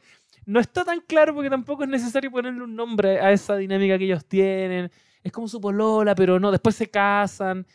Y por todo eso, yo, yo creo que es mejor ver Call Saul. Yo creo que es porque, porque es una serie y también porque uno las ve en momentos distintos de la vida. Sí, obvio. Y yo ahora, que estoy viendo Los Sopranos, Qué buena serie. busco series Soprano. quizás de personajes también. Yo, yo busco esa conexión con los Jimmys, con los, con los Nacho Vargas. Yo siempre he tenido una debilidad por el underdog, como por el... Nunca me ha gustado el winner, siempre me ha gustado el... En sus hechos no me gusta Roman, ¿cachai? Que ¿Por es qué como... te gusta Robert? Porque, weón, es el más vulnerable de todos. Es el pájaro más herido. Es el weón que ocupa más el humor para hablar de sus propios traumas. Hola, soy yo. Eh, y es el personaje más dañado. Es el más solo. Sí. Es, el, es, el, es el, el con menos habilidades también. Es con menos talento. Es el menos inteligente. Y le gusta Gary. ¿Cachai? Ay, tiene esta relación. Como, weón, puedes estar más desesperado por buscar una mamá. Entonces, como, puedes ser más yo. Ah, ya, Ya, está clara la weá del espejo, pero lo que voy es, ¿por qué me gusta él? Porque siento que es el menos capaz. Ya. ¿Cachai? Como el que si tú tenés que elegir a alguien para que se quede con esa empresa, jamás lo vas a elegir porque el weón ni siquiera es capaz de revisar los mails. No tiene la habilidad que puede tener un Kendall, no tiene la habilidad que puede tener la Chief. Es como el más débil, pero a la vez es el que, que puede tener más bondad, Claro. que quiere como no quiere como ser cosas buenas, que quiere que el otro weón no le pase nada, que lo va a buscar cuando está drogado en otro lado, porque es el niño chico. Entonces, para mí, Jimmy en Breaking Bad siempre fue como, ay, me gusta este weón. Como siempre lo quise, siempre Sí, me cayó bien, siempre sentí que había un animal herido que estaba como haciendo un show para Sí. esconder el daño que tenía. Y cuando yo veo Better Call Saul, puedo decir al tiro como, por supuesto que estoy con él, ¿cachai? Por supuesto que quiero... Sé que esta weá va a terminar mal porque yo ya vi Breaking Bad. pero, pero ver esta transformación eh, y, y verlo perder su humanidad es doloroso para mí, pero estoy con él. Yo quiero, pero no con él con que quiero que salga con la suya. Hablaba con una amiga, la Quilly, que está en Canadá, y le decía como, bueno, si no se puede salir con la suya, basta. Como me decía, pero la vieja lo denunció, vieja mierda. Y yo le decía, la estaba amenazando. Sí, el weón le fingió que se le había perdido un perro falso. Como, amiga, él es el villano Tenía en este a un momento. prófugo de la justicia en Sí. su casa. Él es el villano en este momento. No podemos. Él tiene que. Es que quiero que se salga con la suya. Es que no es posible. Sí. La única forma de que él gane es que él se perdone a sí mismo. Y es lo que pasó. Finalmente igual ganó. ¿Quién es el único que se puede salir con la suya? Jesse Pinkman en el camino. ¿Viste? Ay, por ¿Viste? supuesto. Me- Pero igual es triste. La Es ve a ella triste. en el auto. Y- y es- y ¿Cachai que no es- está cagado? Pero puta, está más. Pero al menos va a estar en, libertad y no sabemos qué va a pasar con él finalmente, pero, pero me encanta cómo también No nos puede ser más huérfano Jesse Pinkman, No, francamente. no me da mucha pena. Y también, bueno, también la ausencia de una figura paterna, que él después trata de encontrarla un poquito en Mike. Y ahora entendemos por qué Mike no quiso conectarse con Jesse Pinkman, porque es como ya no quiero perder más hijos. No, pues Los basta. perdí a todos, Sí, incluido po, Nacho. Nacho Vargas. Ay, qué esa conversación que tiene con el papá. Oh, qué brutal. Eso no, es, eso no es justicia, eso es venganza. Pero está todo dado, porque ¿cachai? Que como no es justicia, no es venganza. Como eh, la única forma de que Better Call Saul haga de que Jimmy tenga un final feliz es que él mismo deje de mentirse. Claro. Que él mismo asuma, no que no lo pillen, porque finalmente siempre va a estar mirando por encima del hombro, siempre va a haber alguien que lo va a poder descubrir. Y siempre va a ser el villano en su propia historia, porque Kim no lo va a perdonar, porque está solo, porque el weón igual cuando la llama es porque está solo, solo. Sí. Y el weón se le rompe el corazón cuando la weona no, como que le dice entrégate y la weá y se enoja y la trata mal, todo lo que queráis. Igual es malo cuando se enoja. Pero porque es lo, porque era lo único que le quedaba. El bueno Sí, está realmente solo. Esta fantasía de que él es feliz cuando es un poco Saúl con la máquina para las patitas y con el terno de colores es mentira. ¿cachai? Si el weón igual necesita. Igual el weón está como. Como desde el inicio de Better Call Saul te muestran que el weón ve videos de sus comerciales, fantaseando con esta vida donde él era esta persona. Sí, ¿Cachai? famoso, Famoso, querido, pero recono- queri- reconocido. pero querido. Sí, o sea, a pues, él le gustaba ser querido, le gustaba salirse con la suya porque ganaba. Sí, po. Entonces, finalmente necesita pedirse perdón. po. Si no, ¿cómo va a vivir? ¿Cómo Sí. vivís? Como ya, te vais siete años preso, salís, igual no eres nadie, no tenés a nadie y tú sabís lo que hiciste. Es el corazón de la torre, la weá está latiendo debajo, tú la escucháis. Sí. Es la culpa, si él tiene culpa. Y finalmente lo único que él quiere es que Kim lo perdone. po, weón. Si por eso la llamó antes también. Y se fuma en el maldito cigarrito. Y se que fuma el cigarro que te dije que yo quería. Que tú predijiste. No, pero es que yo quería eso porque sentía que era como... O sea, idealmente hubiera sido como un Pero- estacionamiento, pero los dos era- libres. Ah, es que sentía que era de ellos eso. Pero era muy improbable, ¿eh? porque el capítulo anterior estaba quebradísima toda posibilidad de que se sanara y que se fumaran un cigarro juntos. Yo no vi venir eso. Yo sentí como. Yo sentí que tenía que haber una redención si no se moría y yo sabía que no lo iban a matar porque ya habían matado a Walter, entonces era muy Sí, obvio. Entonces eso me hacía no es descartarlo, claro. claro. Me hacía descartar esa muerte, pero yo quería el cigarro. Pero no pensé que iba a ser el, pero quería el cigarro. Es que necesitaba que se perdonaran. Si Kim se perdonó a sí misma, necesitaba que eh, Jimmy se perdonara a sí mismo. Y eso hiciera que ambos se perdonaran. No, y, y lo- y nos dio todo. Precioso. Todo, todo, todo, todo. Sí, vale, una historia de amor todo el rato. Es una historia de amor. Y una historia de amor entre iguales. Cuando a mí me decían como, ¿quién es Kim? El la polola, la pinche. La misma. Son iguales. Es la siempre compañera. sentí que eran, sí. po. Ella siempre, cuando ese capítulo donde hace el cartel y se viste Howard y pone las letras qué parecía y, todos los y el weón finge que un weón se va a caer y lo salva y es como el héroe. Sí. Y están todos indignados y la buena se ríe. Ella lo admira igual. Ella ve, lo ve como un igual. Y él muchas veces, ojo, las veces que se metió en weas más complejas, era por ayudar a la bella. En Misa Verde. Por conseguir que le dieran el lugar, por conseguir Sí. que no se la cagaran con la pega. Ya, pero era simbio. Insisto que era para los dos Sí, sí, lados. sí, sí. Sí, ambos dos. Porque ese Ambos viraje, dos. a mí me, me partió igual un poquito el corazón ese viraje en U de Kim cuando va a conseguir seguir su carrera y la llama Jimmy.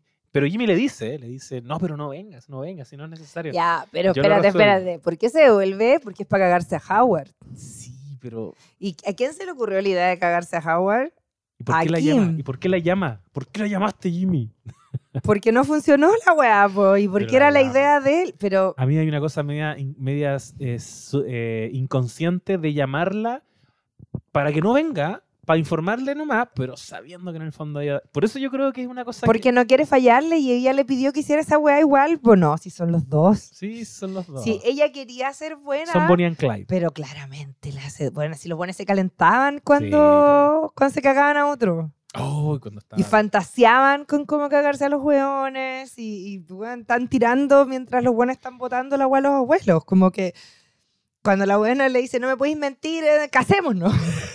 es como, ay, igual lloré cuando se casaron. Que Ah. hay un momento muy romántico que es como, no, esta weá es muy como eh, un trámite para que no te hagan testificar. Claro. Pero cuando se dicen I do, como que se dan un besito y es Oh. tan tierno y aparece, ¿cómo se llama el weón? Del que tira la cabeza como Julio Ah, Martínez. Que le saca una El foto con una cámara de Sichole. ¿Verdad? Todo tan precario en esa vida, Dios mío. Me encanta esa son, son tan chiles. Son muy chiles. Sí. Y yo encuentro. Todo, todo es muy chile en verdad. Pero caché que ahí él le dice, vámonos a un como un vegan breakfast, que la buena lo único que quiere es cagarse Howard ahí, po, está Sí. obsesionado. Ahora también me encanta que cuando Kim se obsesiona con cagarse a Howard, más allá de recuperar la plata, que era justamente de Jimmy, porque la weá de los viejos era una weá de él, eh, a la weona se obsesiona con cagárselo cuando Howard habla mal de Jimmy. Claro. Y cada vez que alguien habla mal de Jimmy, la weona Ahora sí. Ahora sí, ahora sí, ahora sí, ahora sí. Dale, no. La que lo defiende siempre es Kim. Y puedo decir que esto es mentira porque esa última frase no se grabó y tuvimos una crisis que va a contar José Manuel. ¿Qué pasó, José Manuel? Yo estoy al borde de las lágrimas. Esta situación me puso eh, más tenso que el capítulo final de Better Call Saul, porque anunciando esta weá durante semanas, se movilizó hacia acá la negra, gentilmente vimos el capítulo juntos y la weá se cortó, el programa se detuvo y estuvimos a punto de perder hora y media. Que mira, siendo las dos, podríamos haberlo hecho de nuevo. Claramente, Lo íbamos a dos de la mañana, yo te dije, Chuco está con su papá, grabemos la agua de nuevo, No, trato lo de hacemos. hacer los mismos chistes, Es que lo hacemos. pero eh, yo encontraba humildemente que estaba bueno, ¿Qué, entonces qué- daba qué signo pena. eres tú, negro? Virgo. Ah, perfecto. Estamos- lo hacemos, se hace. Por eso tú lo sabes de memoria fotográfica. Todo. Sí, yo dije, lo voy a hacer de nuevo porque quiero este capítulo, como llevo tanto tiempo sin grabar un podcast y había que volver con Better Call Saul. Y esto es un, como hoy día tú me decías, oye, pero va a llover, vaya a venir. Y yo como, José Manuel, este es un momento histórico. Es que son lo 14 años, no son 6 años. No son 30 pesos. Son, Son 14 30 años. años, claro. No, una locura. Oh, Dios, de verdad. Yo dije, voy a llorar, voy a llorar. ¿Qué vamos a hacer? Pero bueno, David Sí, José decía, si lo apago, eh, pero no lo quiero apagar. Y yo, apágalo, hay que verlo, hay que ahí seguir. yo, enf- no queriendo enfrentar las cosas, ¿qué dice eso de mí? ¿Ves? ¿Qué aprendimos en el final de Better Call Sí. Saul? Que hay que enfrentar Sí. las cosas que uno hace. Yo no, mira, es que si dejo que cargue durante tres días, quizás. Sí, esa era su esperanza Sí, y yo como, no, como no- esto hay que subirlo mañana. Ciérralo, ciérralo y sepamos. Y cacha que, eh, bueno, no, no vamos a entrar en detalle, pero se Sí, resolvió. y no se perdió nada. No se perdió nada. Quizás era una señal de que habíamos hablado demasiado. Es una señal de que hay que ir, hay que ir cerrando. Y tú recién me diste una idea muy buena y la recojo. Eh, hartas ideas Ya, han salido acá. por Eh, supuesto. hay una que la vamos a comentar después, Sí. que es una propuesta que les tenemos. Queremos saber si hay quórum y yo creo que sí. Exacto. Yo también. uf. Lo que más hay hay quórum. Eh, que es un poquito hablar de eh, rápidamente de nuestros personajes favoritos, de nuestros momentos favoritos. Tú lo tienes más procesado, así que tú ya lo tienes más trabajado. O Pero- sea, para mí es como em, en el universo Better Call Saul, siento que Kim se llevó mi corazón como la antiheroína que se hace cargo de su propia redención. Y esa weá me parece una weá espectacular, porque casi siempre los antihéroes alguien los hace reaccionar. Sí. ¿Cachai? Y acá ella se hace cargo de su propio camino a la perdición y lo detiene. Y esa weá me parece una de las cosas más valientes y más maravillosas que he visto en un personaje. Como conocer tu propio límite. Mm. ¿Cachai? Porque finalmente eh, Saúl o Jimmy reacciona un poco inspirado por ella. Sí. Ella se, se inspira a sí misma. Ella misma decide no ser eso que puede ser, que es ser un lobo. Y esa va me parece fabuloso. Como Sí. encuentro que Kim para siempre, forever, y me encanta el final feliz que tiene Kim de ir a trabajar a esta, eh, como voluntaria, a esta de asistencia legal. Porque finalmente Para mujeres, por lo que yo entendí. para mujeres. Es que, ¿sabes qué? Lo más bonito es que, mm, y puede sonar a cliché, pero yo siento que no lo es. Eh, cuando ella renuncia a ser abogada, es súper triste porque eh, uno siente que eso es lo que la hace ser feliz. El tema es que lo que a ella la hacía ser feliz no eran las lucas, no era el puesto, no era ser socia de una weá, era ser abogada. Mm. Y si bien ella renuncia a, a- a la profesión y entrega como en el fondo al cargo eh, y después más encima se compromete con esta abogada criminal con Howard que le impide volver atrás, porque más encima hace un crimen, los abogados no pueden, como ya lo vimos cuando Jimmy estuvo un año afuera, estar involucrada en un crimen. Eh, no se trata de eso, como tú no eres tu profesión en términos del cartón o las platas que ganáis, tú eres lo que te hace feliz. Y ella vuelve a ser feliz porque tú sabís que ahí ella va a ayudar, ella va a opinar, ella va a aconsejar. Y eso es lo que la hacía feliz. Es Sí. como a mí, toda la gente siempre me dice como, la pega es lo más importante. Y digo, no, no es lo más importante, pero es una de las cosas que más me hace feliz, pero que nadie me puede quitar, porque se pueden acabar los podcasts, se pueden acabar los programas de radio, se pueden acabar todas esas cosas que me pagan por hacer mi pega, las Claro. campañas donde meto mis películas. Y igual voy a ir en la micro así al lado de una señora y le voy a decir, oiga, usted ha visto una serie que se llama Better Call Saul, es súper buena. es parte de mí. No tiene que ver con que me paguen, tiene que Sí, ver con que esta soy yo. Una persona que disfruta más ver televisión y ver películas que la vida. Entonces, igual que así como testigo de Jehová, señora tiene un minuto para hablar de Severance, Oh, señora tiene un minuto para hablar de Better Call Saul. Me toma. Yo soy así. Y eso no depende de que me paguen por eso. O de que yo haya Exacto. estudiado periodismo o que me dedique a hacer guiones. Y por lo ¿cachai? mismo muchas veces uno lo hace sin que siquiera te paguen. Sí, de hecho, las primeras veces que lo hacía es porque no te pagan. Como Exacto. cuando el mundo dice como, ¿por qué escribiste? ¿Por qué empezáis a escribir? Porque, porque era la única forma de, de pensar. Como yo Claro. escribo historias para encontrarme en esa historia, para Sí. darme respuesta a mí misma. O sea, por eso, ¿no? no porque queráis ser famosa o porque queráis ser reconocida o ganar plata. Entonces encuentro que es tan lindo ese final donde Kim vuelve a ser ella Mm, no necesariamente siendo abogada, ¿cachai? Que muchos pensaron, pero ¿cómo si ella era seca? Pero sí lo sigue siendo. sí. Sigue siendo y lo va a seguir siendo. Como nadie le puede quitar eso. Y eso es lindo, ¿cachai? Que ella pueda, en el fondo, eh, ser feliz. Entonces, Sí. para mí, Kim tiene este viaje extraordinario. Extraordinario. Ya, y yo- es la reina de mi corazón. No, es que yo creo que es evidente que también es la reina del mío, pero no quiero copiarte la la, la adoro eh, por, en muchos niveles, pero quiero darle otra vuelta y me voy a quedar porque creo que esta serie tenía dos personajes que, como en términos guionísticos, me pareció muy, muy interesante cómo lograron eh, darle una valoración nueva a Breaking Bad en su ausencia en Ujú. ese universo, que son Kim y Nacho Vargas. Nacho Vargas, que tú Nacho estás usando tu polera de Nacho Ah, yo Vargas. estoy usando la palabra de Nacho. De, de series, de De series. serie- Oye, ¿qué es de series tienda? de series tienda es la tienda de José Manuel que hace esa hermosa polera de Nacho Vargas y este hermoso polerón de la Universidad de Samoa que tengo puesto. y mucho más, de muchas otras series. Eh, y, y eso fue algo que siempre me, me pareció muy, muy relevante en esta serie, que era como que nos movilizaran con, una, con muchas cosas, pero en buena medida con las preguntas de ¿por qué no está Kim? ¿Por qué Mm. nunca vimos a Kim? Pero también ¿por qué nunca vimos a Nacho Vargas? Mm. Y, y Nacho Vargas siento que era una nueva forma de ser eh, Jesse Pinkman, una nueva forma de verse arrastrado a, a este mundo Mm. criminal donde él no pertenecía realmente y donde era como una lucecita, una lucecita en medio de gente tan, tan mala y tan terrible. Y, y que cuando se metieron con su papito, Mm. con mi papito no, ahí él se movilizó para tratar de salir de un lugar del que no puede salir. Lo tenían, pero que secuestradísimo. Y su Mm. historia siempre fue una tragedia. Sabíamos un poquito en el fondo que no, no iba a salir nunca de ahí. Era, era muy difícil que saliera victorioso de, de todo ese pantano en el que se estaba metiendo. Y se nota cuando los escritores le tienen cariño a un personaje, especialmente en, en el Gilligan Verse, cuando le tienen cariño, le dan una muerte muy digna a los, a los personajes. Qué buena palabra. Yo siento que la muerte de Nacho Vargas tiene tanta dignidad. Es- tan como si me voy a morir, me voy a morir la mía, Exacto. no dándole el gusto a nadie. Exactamente. eh, y, me, y- y me voy a matar y, yo. y acepta y abraza la muerte de una manera muy parecida como Saúl o Jimmy abraza quedar privado de libertad.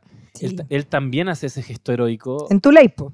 En la, en la Exacto. tuya y no en la de otro. Y es terrible cuando es un muerto caminando. En esa, en- no- nos dieron eso, nos dieron que él, camin- él decidió avanzar hacia su muerte. Así voy a morir, no me queda otra, lo voy a hacer. Igual ocupo un último segundo para humillar a Gustavo Fringe, que me Sí, parece fantástico. Gustavo Fring.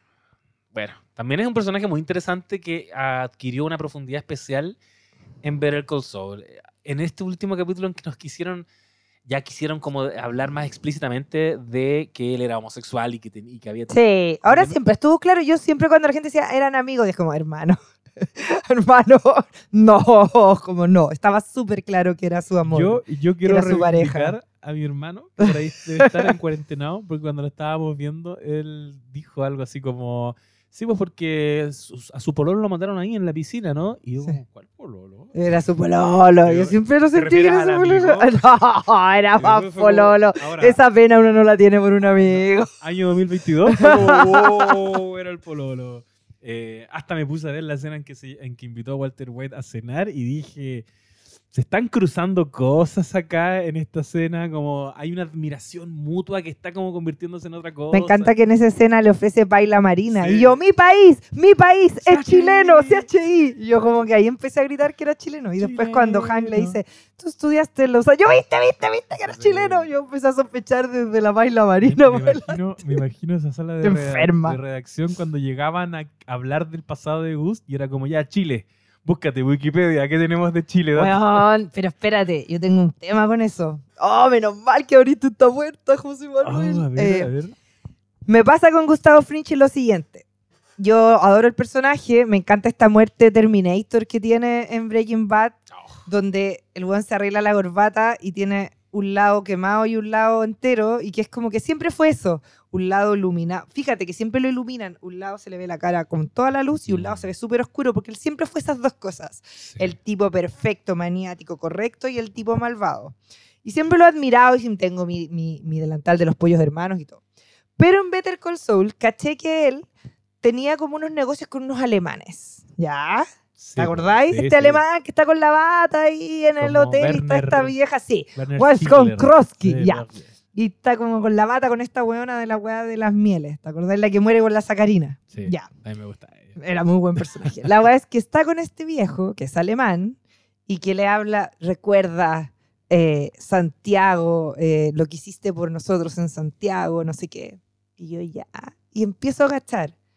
Pasa que él salió de Chile el 86, lo dicen varias veces. El Sí. 86 está ahí volviendo a la democracia. Entonces, en realidad, si tú eras contrario a Pinochet, te vais antes, no te vais el sí. año del atentado. Si yo dije, este viejo trabajaba para Pinochet, y es como, no, no me hagas eso con mi país, mi país, que yo soy chileno. Y era amigo de un alemán, Colonia Dignidad, hermano. ¡Oh! ¡Ay! Si ese es el pasado de Gustavo Fringe, pero bueno, es alemán y habla de las cosas que le taparon. Y Colonia de Dignidad es full apoyado por Pinochet. Se sabe que, que en la dictadura fue cuando se meten estas drogas duras a través del mismo ejército. No, se no. sabe la cuestión de las armas. Se sabe que en Colonia de Dignidad ocultaban las armas de Pinochet. Y este amigo, un alemán que trabajaba en Chile, quizás trabajaba en Colonia de Dignidad. Para cagar. Esa es mi duda. Como que mi duda fue cuando apareció en alemán. Yo siempre dije como ya arrancó Como era contrario a la dictadura y más encima era gay, que para Como mí siempre... exiliado, una cosa así. No, yo dije arrancó porque era gay y porque Ya. más encima está la dictadura y te va del país y por eso no está en sus papeles ni nadie sabe dónde está. Pero cuando aparece este viejo alemán, para mí alemán es dictadura, es colonia po. Sí, po. Entonces dije, Gustavo, por favor, no te me mezclís con que ya es una cuestión de tortura, abuso infantil, eh, religión, es como, es una secta colonia dignidad. Entonces me complica, me complica. pero te complica porque... Me complica porque no quiero que Gustavo Frinch haya sido amigo Ah, Schaeffer, ya. pues, weón. No quieres que sea ese chileno. No, no quiero que sea ese chileno porque Ese yo chileno. grité mi país, Claro. mi país. Yo sé que es malo, pero yo siempre grité mi país y porque siempre sentí que él era malo porque le habían matado al Mino, Claro. que era el amor de su vida. Y finalmente él está en una carrera de venganza. Y yo, si bien pienso que la venganza nunca es buena, al le Al envenena, como dice el chavo, eh, puedo entender eh, the long range, the long Sí, po. shot para la venganza. El hecho que salve a Héctor porque quiere que Héctor vea que él fue el que se cagó a todos los que le mataron a su vino, me hace respetarlo, a pesar de que creo que la venganza no es un buen camino. Hasta que sospecho si es de Gloria y Dignidad. Tengo miedo, torero. Necesito hablar con don Peter Gold y con Gold. Vince Gillian y decirme, ¿de dónde viene el chileno? Sí, es que... ¿Era pro o anti-Pinochet? que heavy cuando, cuando- ¿Vota rechazo o pro? Oh, vota rechazo. Gustavo vota rechazo. no sé, es mi teoría. Puta. Pero solo se me No ocurrió. llegó, no llegó al plebiscito. Solo se me ocurrió. Sí, po, porque se va al 86, que es el año del No, atentado. no, en nuestro plebiscito. Ya está ah, claro, sí, está súper muerto. Pero mi rollo es. Se va al 86. Entonces, una fantasía es, claro, fue parte del atentado y por eso arrancó. Claro. Es héroe. Pero ahora es, mm, alemanes. Tengo una duda, Mm. señor profesor. Esos alemanes revolucionarios de izquierda. Me acuerdo- Me acuerdo, Justo, justo esos. me acordé de los Simpsons. como, Oh, los alemanes. Así que te compleja con Gustavo Fring. Mi- Mira, yo creo que es súper rudo cuando te los ponen tan cerca, porque claro, es, es nuestra historia, es la historia de Chile, entonces, ya vos, Vince, dime, dime dónde está. ¿Dónde está? ¿Por qué ¿Dónde está amigos los alemanes? Sí, porque para él es muy fácil decir como ya le quiero encontrar una historia de origen muy maligna. Voy a buscar lo más malo que encuentre en Latinoamérica. Pinochet, Por supuesto. colonia de dignidad. Puede haberlo quizá localizado ahí, pues. Alguien que entreviste a Peter Gould y Vince Gilligan y le pregunte por qué es amigo el alemán. ¿Qué estaban pensando realmente? A mí me hizo daño ese capítulo porque yo siempre grité chileno, chileno corazón. Ese es mi No, país. O cuando puso chileno. a, a Lanita en un capítulo y yo, Chile, Sí, Chile. Está Tijoux, lo más grande. Yo que soy 1900. lo menos nacionalista del mundo, mi país. Pero es que mi eso nos pasa con el cine gringo. Es como Cielito cae, todo- cae el estadio. Eh, Cielito. Chile Me Chile. encanta. El chileno es pa' tonto en el latio, no quiso Sí. afrontarlo. Yo creo que nos hicimos los locos en Breaking Bad con el pésimo español de Gustavo Fring. Acá es imposible. y acá es imposible. De hecho, ese capítulo donde pelea con Lalo me dio mucha rabia porque no le entendí ni pico lo que dijo y tuve que ponerlo en español. ¿Cachai? Y sentí que la el doblaje no era exactamente lo que había dicho, entonces tuve que ponerlo en español con subtítulos y me sacó un poco del Ah, capítulo. Porque de verdad no le entendía nada. Como barca, Y como más encima tratando de hacer como que ha hablado toda su vida español, entonces menos modula. Es como...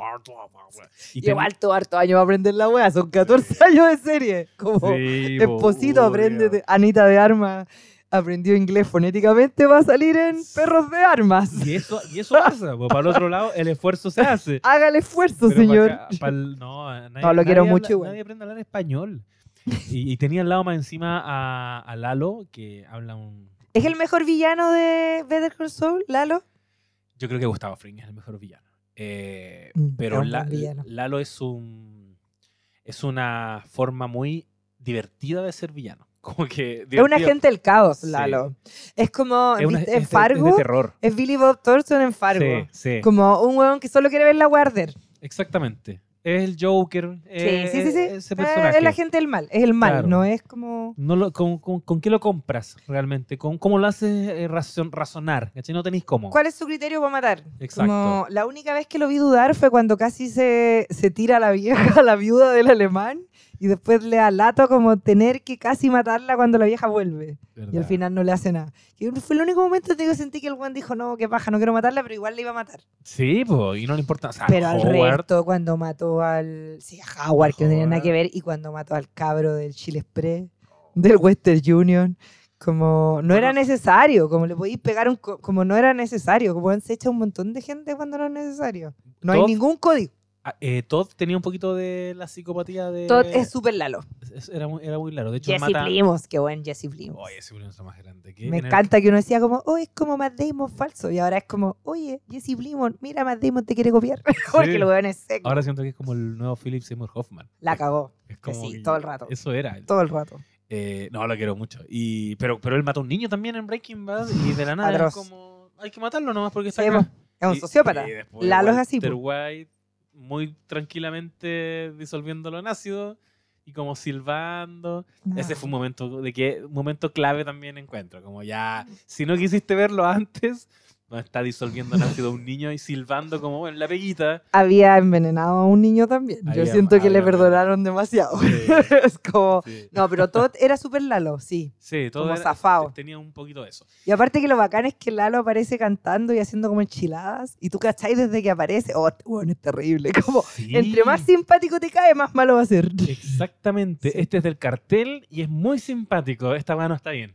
Sí. Eh, Yo encuentro que es súper buen villano en Better Call Saul. Es un Súper muy buen villano. súper. Era como que el, el último villano que necesitábamos para Sí. convertir la weá en, a ratos en película de terror. Sí. Porque el tipo, aparte que era atlético, entonces era Y como guapísimo más encima. Entonces Hermoso. como que te generaba esa weá que era como mucha virilidad, mucha maldad, todo junto.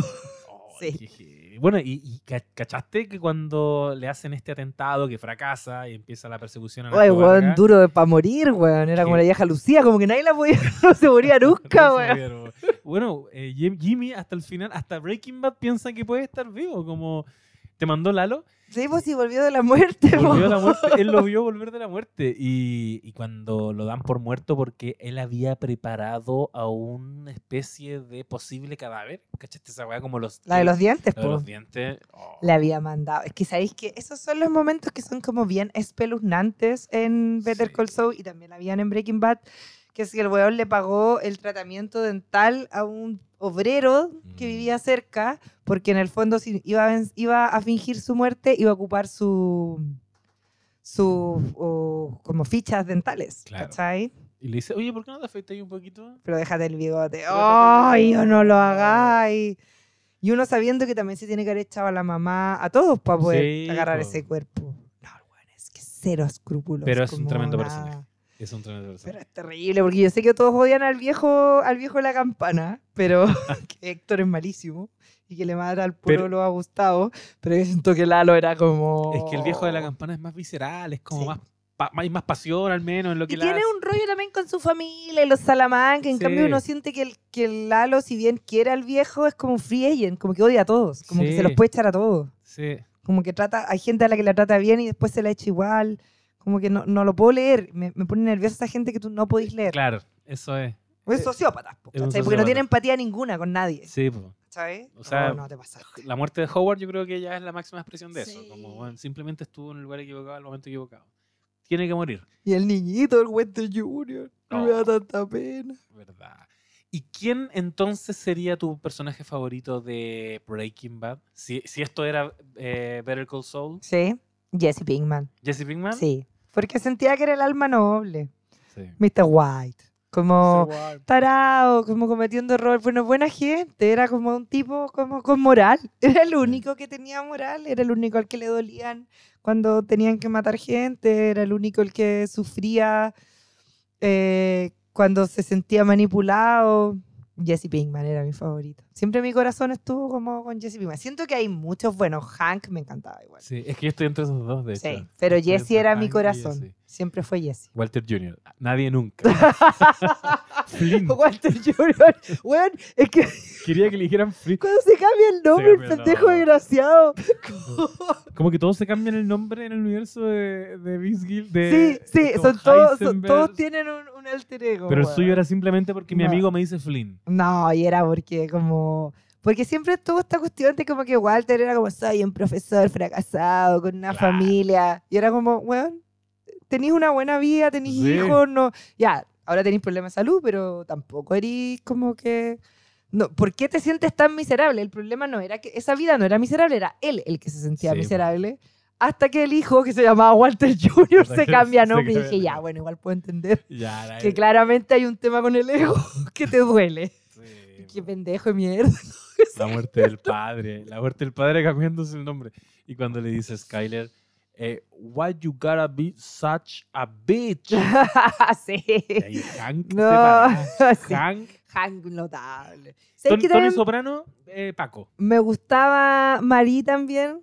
Porque era ladrona, se robaba weá, ¿te acordás? Sí, Eso fue muy random, igual. Fue como ya. No, porque la buena se sentía enamorado y Hank la quería igual y era notable que era como Han era Paco, pero la buena se robaba weá, ¿cachai? Como que tenía esa, esa peculiaridad o adorabilidad. Y, Ha- y Hank, eh, increíblemente, también tuvo un arco de ser el tío pesado, desagradable del asado, que es como, "Ay, Sí. nunca he portado un arma, toma, Ah, mira, verdad, verdad, verdad. deja que tu hijo tome, a ser un personaje adorable. Sí, yo sufrí esa muerte. Yo también. Y un buen Debe ser la inteligente. que más sufrí. Porque acuérdate que se dio cuenta de quién era el culpable leyendo una dedicatoria cuando estaba sentado en el baño.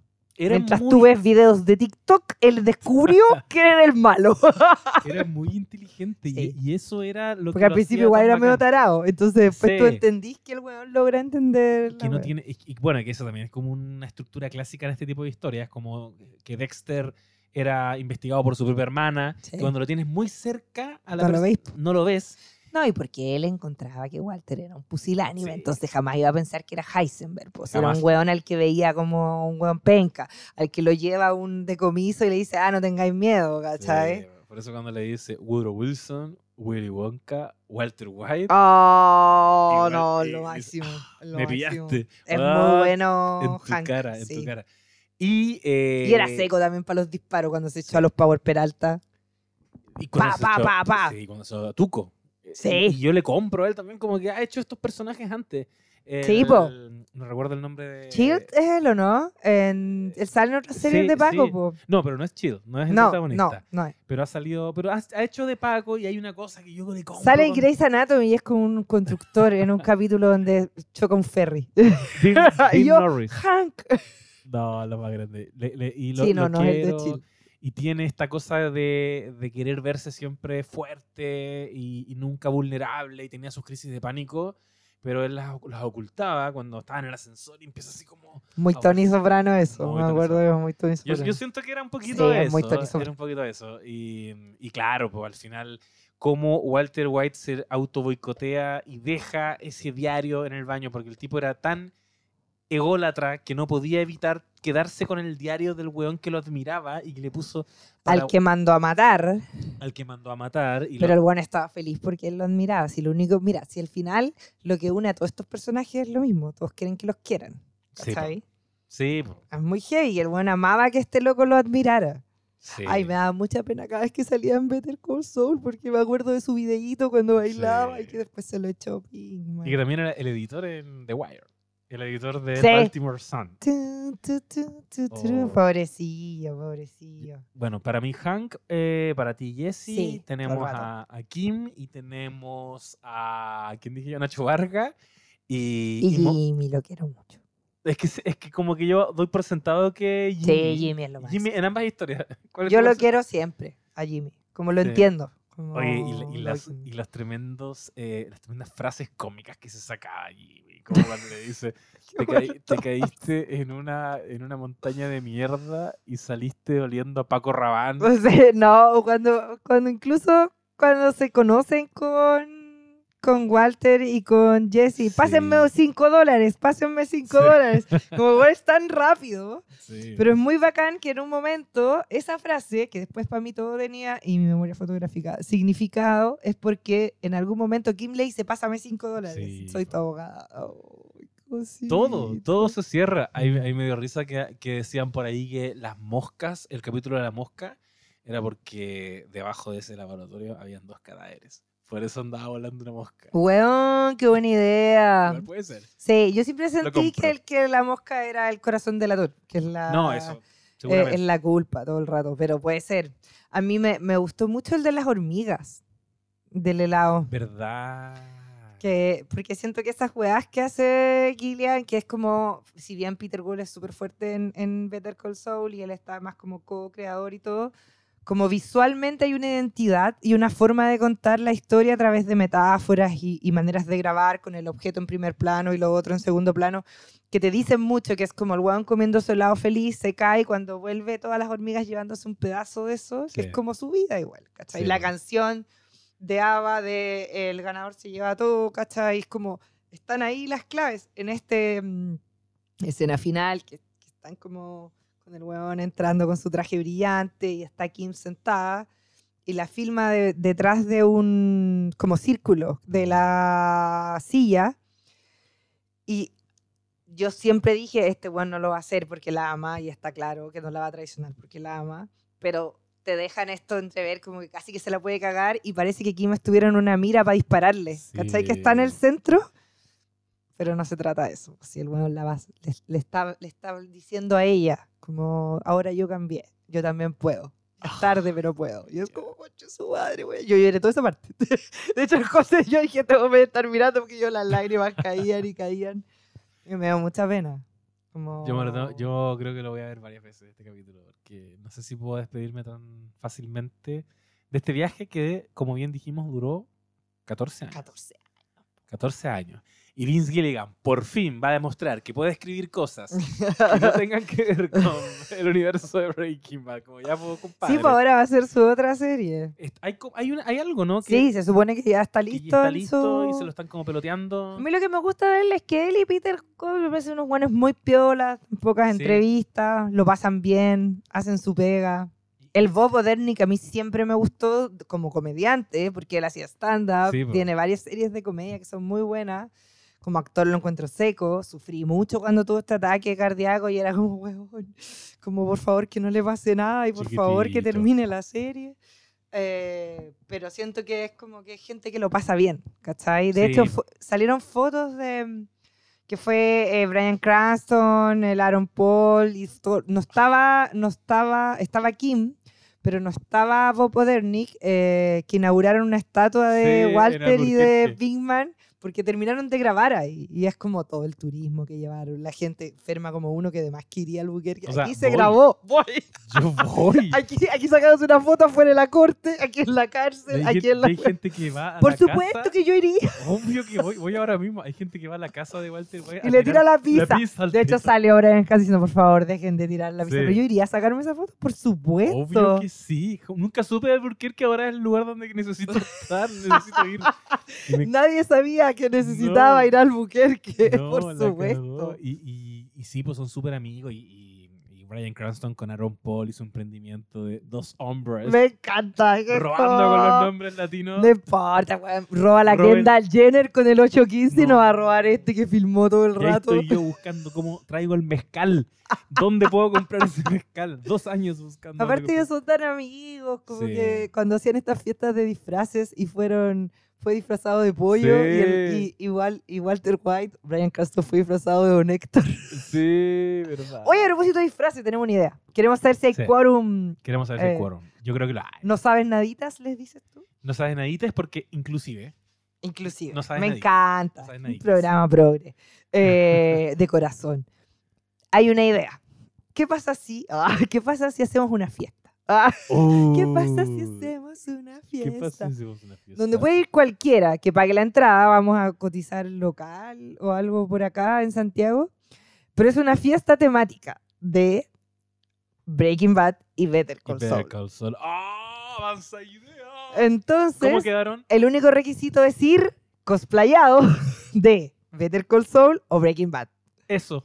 Eso, Así de simple. Y pasarlo bien. a bailar, pasarlo bien, vamos a tener trivia. Ah, Va a haber trivia. Yo creo que va a haber premio al mejor al disfraz. mejor disfraz. Yo quiero ir de Saúl.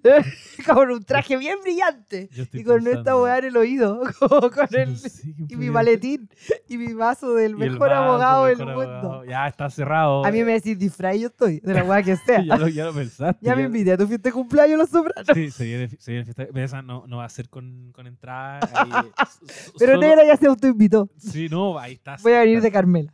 Pero hagamos una fiesta eh, que la gente diga si quiere ir. po. y hacemos una fiesta. inmediatamente vayan a, a comentar el post de este episodio y digan Diciendo- de quién irían disfrazados. ¿Y qué iría? Vamos a cobrar irían, barato. si Porque la nosotros idea vamos a contar y vamos a decir, ah, sí, Ya. sale, sale a cuenta.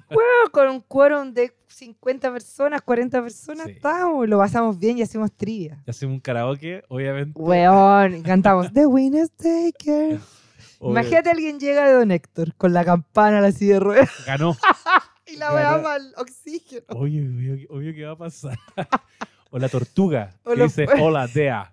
Otro disfraz. No, qué buen disfraz. Hola, hola, Dea, con la, No, con la cabeza. También podéis ir de mm, Cinnamon Roll, como de, de. Podéis ir de Jin. Podéis ir de Jimmy, podéis ir de Saúl. de osito de peluche quemado. Oh, qué de peluche bueno. De Heisenberg, De de Heisenberg, Gustavo Fringe, de Pollos Hermanos, De Pollos Hermanos. de Hank, Y puedes ir de diferentes versiones. de Puedes Nacho ir Vargas, de Nacho Varga también. de Lalo. Puede ser el Hank de la temporada 1 o puede ser el Hank arrodillado recibiendo el disparo. Puede ser Gustavo Fringe y decir, Don Eladio, no Don quise ofenderlo. No quiso ofenderlo. Y te haces como unos subtítulos acá abajo. Como el hoyo. como el hoyo, sí, súper mal escrito. O puede ir entero de morado y ser Marie Trader, que es como que siempre está de Es todo lo morado. que necesitas. Nadie va a ir de Walter Jr. O- nadie, nunca. Nadie nunca. Nadie nunca. Puedes ir de Skinny Pete, de Badger. Weón, qué buen personaje de Skinny Pete. Pete. Skinny Pete era lo máximo. Era lo máximo. A mí me encanta. Como que no sentía que siempre iba a morir. Qué bueno que dijimos Skinny Pete antes de terminar este capítulo. No había por qué mencionarlo, pero apareció Skinny Pete. Weón, qué buen personaje Eh, Skinny Es un gran personaje. Me encanta que, que en el camino son todos tan poco habilidosos. Versus como eh, Jimmy McGill, Walter White. Es como puta Jesse Pinkman intentándolo No, con, Jesse Pinkman. con Badger y Skinny Pete. Todo lo que le Puta, queda. los weones Una amistad. tarados, weón. Amistad, No, nada. Skinny Pete. Yo siempre me sentía que se iba a morir grabando. o alguien póngale Sí. comida con suero a esa persona. A mí me gusta él y Jul. El Y el que es como Julio Martínez, él me encanta. Ah, el Hugh. Pucha, ahora es medio facho el actor. ¿En Está serio? medio funado. Como- separemos la obra de... Sí, se parece El actor. Te lo quiero matar, pero parece que es como medio canuto extremo. Ah, bueno, es que, es que cuando metís la religión se pone todo tan complejo. ahí perdemos a los Chris Pratt. Sí, a- perdemos a la Gina Carano, perdemos a los Sí. Howard. Sí, es cuático igual. Porque más encima, a mí me pasa con el rollo de la religión, sobre todo, que de repente la gente dice, no, es que él es de una religión que es homofóbica. Y le digo, ya, pero tú eres católica. Sí, y tu religión también es homofóbica. Ah, sí, lo que pasa es que eres menos fanática que el Eh, resto. sí. Yo soy atea, pero en- a lo que voy es como, todas las religiones en general son homofóbicas. Claramente. Siempre hay alguien que te dice, como la otra vez, a propósito de la serie de Andrew Garfield, que trata sobre un true crime en la comunidad mormona. Eh, y alguien que era mormona me decía, no, pero es que esa es la fe hace 40 años, como si fueran así 100, y eso fue hace Claro. como antes de ayer. Eh, ahora ha cambiado mucho porque el crimen es como en los 80. Y yo le decía, bueno, yo conozco a alguien que era mormón y que lo echaron de la fe mormona y perdió su religión y todo, y su familia no le habla porque es gay. Y decía, no, pero espérate, porque no, los mormones no te excomu- excomulgan por ser gay. Como eso no es delito. Lo que es delito es tener relaciones prematrimoniales. Y dije, ya, pero si como gay no te podéis casar, Sí, po. como ¿cuál es la opción? Claro. Que seas gay, pero nunca te tengas relaciones con nadie. Eso es impedirte Exacto. ser gay. No, no, no. Es que técnicamente yo. claro. ah, espérate, espérate, espérate. Es lo mismo. Porque no te podéis casar, entonces nunca vayas a poder tener una relación sexual Sí. efectiva, porque solo existe el matrimonio hetero en la religión mormona. Entonces, igual no me dejáis ser gay. No, porque no te echamos por eso. Entonces, como todas las religiones son Sí. homofóbicas. Amiga, no defiendas eso, ¿no? Como todas las religiones son, claro, es que yo siento que cuando la gente es parte de la fe, lo ve y lo vive y esa fe le da felicidad y lo puedo entender, pero también cuando dicen, este actor es de una religión que es homofóbica, todas lo son. Sí, po, No. 100%. Y la Solo que eres menos militante. Sí, hay como unas que son más como fundamentalistas que otras. Sí, todos los gringos es como, gracias a Dios, como que eso es muy Sí. normal, Sí, como en verdad. toda la, la línea. O sea, no me llama tanto la atención un Chris Pratt como si lo criticáis y eres vaya a la iglesia católica igual, que también son transfóbicos. Claro. Solo que no lo alumbran tanto, pero están en contra igual. ¿Cachai? A menos de que Así seas que- como David Simon y seas un buen así como ultrón de izquierda. Ah, claro. Yo, yo, yo recuerdo muy bien cuando fueron las manifestaciones por la muerte de eh, George Floyd Sí. y salieron los famosos que pagaron la fianza de la gente que se llevaron detenida y ahí dije, aquí están. Aquí al, menos, al menos son de izquierda. Sí, po. Steve Carrell. que era como pagando muy distinto fianza. como, sí, po, al que iba a sacarse la foto nomás, como con el cartel, con el exacto. cuadrado negro. Exactamente. O vayan a ver Nope, que se va a estrenar, eh, habla un poco, un poco de todo eso. Yo quiero mucho ver Nope. Estoy muy prendida con Jordan Peele y Nope. Oye, nuestra fiesta va a estar increíble. Este capítulo Se duró viene. 40 horas. Esta es la segunda parte que iba a ser cortita para cerrar y duró casi lo mismo que la primera parte, eh, pero... ¿Tú qué crees? ¿Qué creo? qué creo No de- hay nada más después de esto de Breaking Bad. Está cerrado. No hay spin-off de Gustavo Fringe, historia no sé qué. Yo creo que todos pensamos eso con Breaking Bad y apareció ver Cold Soul y El Camino. Eh, yo pensé que, ver, que Breaking Bad, con lo bien que terminó, era, era eso nomás. Y cuando dijeron que iba a salir ver Cold Soul, yo fui pesimista. ¿En Pero serio? Totalmente. Ay, como- tenía tantas ganas de no, ver a Bob Odernick que fui optimista. Y no entendía, ya, pero espérate, pero él es como un, alivio cómico, va a ser como más, quizás más tira para la comedia. Mm, Como no, déjalo descansar. Y resultó ser mejor, Increíble. quizás mejor. Y el camino me encantó también, Me entonces encanta. Tiene... Aparte está el señor de la aspiradora que ahora aparece de nuevo. actor que falleció. Yo, yo creo que, que tiene tanto potencial de hacer cosas buenas con este universo, aunque nos cuente un microcuento. Quizá un corto de Gustavo Sí. Fringe para explicar si es parte o no de Colonia. Claro. O, o- o en 15 años más, Kim y Jimmy viejitos. O cuando salga de la cárcel. ¿Tú crees que lo Ah. sigue yendo a ver? Yo creo que sí. Sí. Yo creo que se quedaron juntos. Y le manda cigarro. Se quedaron juntos de la única forma en que pueden estar juntos. Pero se quedaron juntos. Con Y- una cárcel de por medio. con una cárcel de- y ella lo va a esperar. Lo va a estar esperando a la salida para fumarse un cigarrito. Y hacerle... Ah. pish, pish. Sí. Vamos a congelar ese momento, porque estoy segura que tiene la mano estirada como Que una pistola. No le hace el gesto, pero la tiene estirada. De más que sí. Eh, más del universo de Vince Gilligan, yo creo que yo creo que sí. Algo, alguna cosita. Es como una vida, es como una historia que tiene tanta vida por sí sola que yo creo que a ellos como escritores les aparecen demasiadas ideas en la cabeza, como que no se van a quedar tranquilos. Yo creo que les- esa historia les habla y les dice, escríbeme. como, ¡Escríbeme! escríbeme. De repente sí. se les va a cruzar un Jesse Pinkman en su vida post-extracción. Encuentro que es súper lindo el final de Big Man igual. Sí. No, yo creo Sí. que a Big Man lo van a dejar tranquilo, pero quizás se hacen un corto de algún lado. Pero también me pasa que siento que ellos lo pasan tan bien. ¿Cachado que nunca pasa eso? Como que en la No. serie siempre la gente está peleada y no se cae. De hecho, Y acá todos como que se dan la raja, como Hay- que todos quieren volver. hay, un, hay un libro que se llama Difficult Man, que es este libro ¿Sí? que escribió Brett Martin y analiza como el Y ahí están los, eh, los antihéroes, porque Sí. Soprano, Mad Men y lo tengo, y Breaking Bad. y The Wire también incluye. Y The Y Wire. ponen The Wire. Ahí hacen mucho énfasis en que había como una escuela de ser showrunner que era como la escuela de eh, David Chase, Sí, que era como ser un conche su madre, que era como, no, aquí nadie puede brillar más que yo, y como que le hizo la vida imposible a mucha gente. Y Matthew Weiner, que después hizo Mad Men, fue un guan que recibió mucho bullying por parte de David Chase. Eh, igual yo encuentro que David es un seco. Pero sí, Es un es seco, verdad, pero pero, es era un weón muy la complejo. idea de que tenéis que pasarlo mal porque este weón es el dios de la weá. Y hacen mucho énfasis en que luego vino Vince Gilligan y era como un weón muy adorable. donde Se lleva todo lo bien con todo el mejor. Sí. Como aquí hay que pasarlo bien, como que era muy horizontal y como chiquillos no importa, vamos a, a encontrar la idea que nos falta. como- Sí. Y ahí yo dije, ya, ya ahora entiendo por qué el producto es tan bueno. Sí, la po. gente lo pasó muy bien.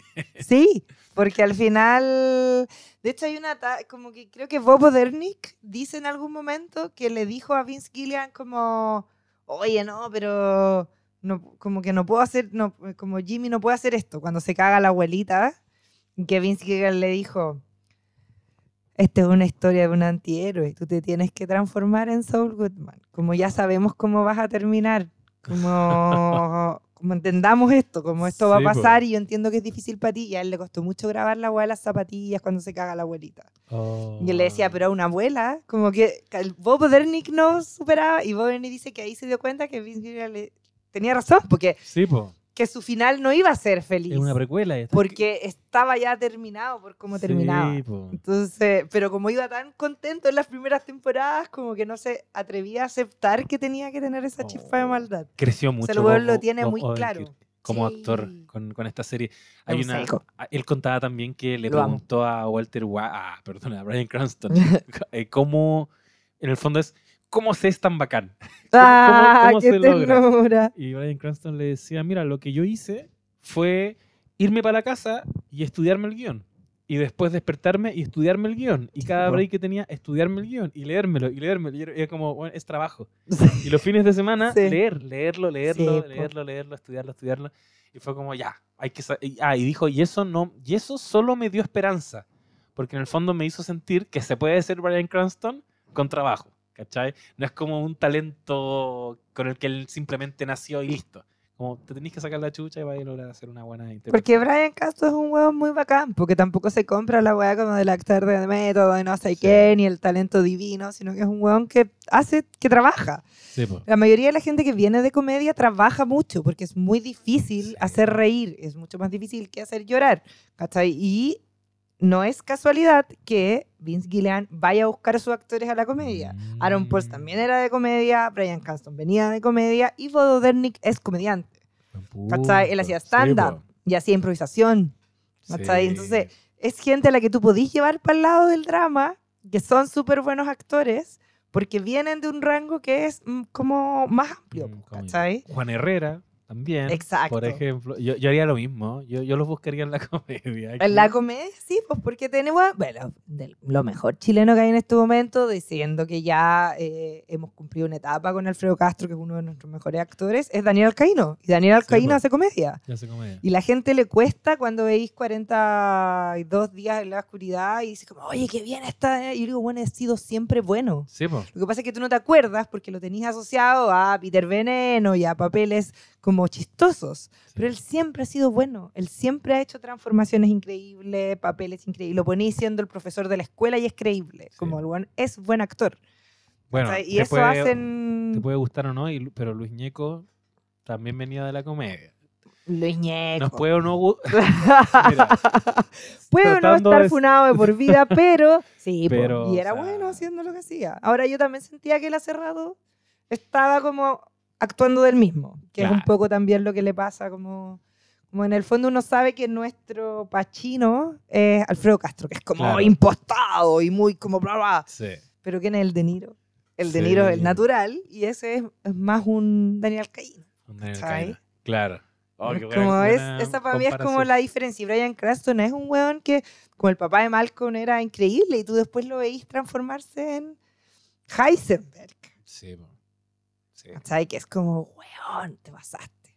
Como lograr hacer ese, esa El papá pega. de Malcolm se convirtió en, en He- Heisenberg, básicamente. ¿Cachai? No, Como es un buen actor. po. Sí, po. Y Bob Dernick es un súper buen actor. A mí me encantó, como para ir cerrando al fin de alguna vez, el, lo que hizo la Ria Seahorn como Kim Wessler y encuentro que esta es su temporada y que denle ese Emmy, por favor. Yo sé que se los quieren dar todos a sus hechos, pero denle ese Emmy, por favor. Que es muy buena y que lo da todo y tiene escenas increíbles. La escena cuando se tapa la boca en el bus es mi favorita. Pero también me pasa que cuando ella está actuando y, y- y entregando un diálogo increíble, como cuando le dice somos venenos juntos, qué sé yo, Bob Odenkirk tiene una pura quebra de voz Mm. tan real que le dice, pero, pero, pero nos amamos, pe- pero, Sí. pero puedo hacer, puedo cambiar, le dice, puedo como, y es un niño chico pidiendo que lo quieran, y digo, oye, es bueno este weón. ¿Cachai? Y yo sé que se luce más Kim en esta temporada, pero en esa escena digo, oh, qué bueno este weón, porque es natural, porque yo le creo que tiene el corazón roto, Sí. no está actuando. No, el Emmy para los dos. Yo creo que este año.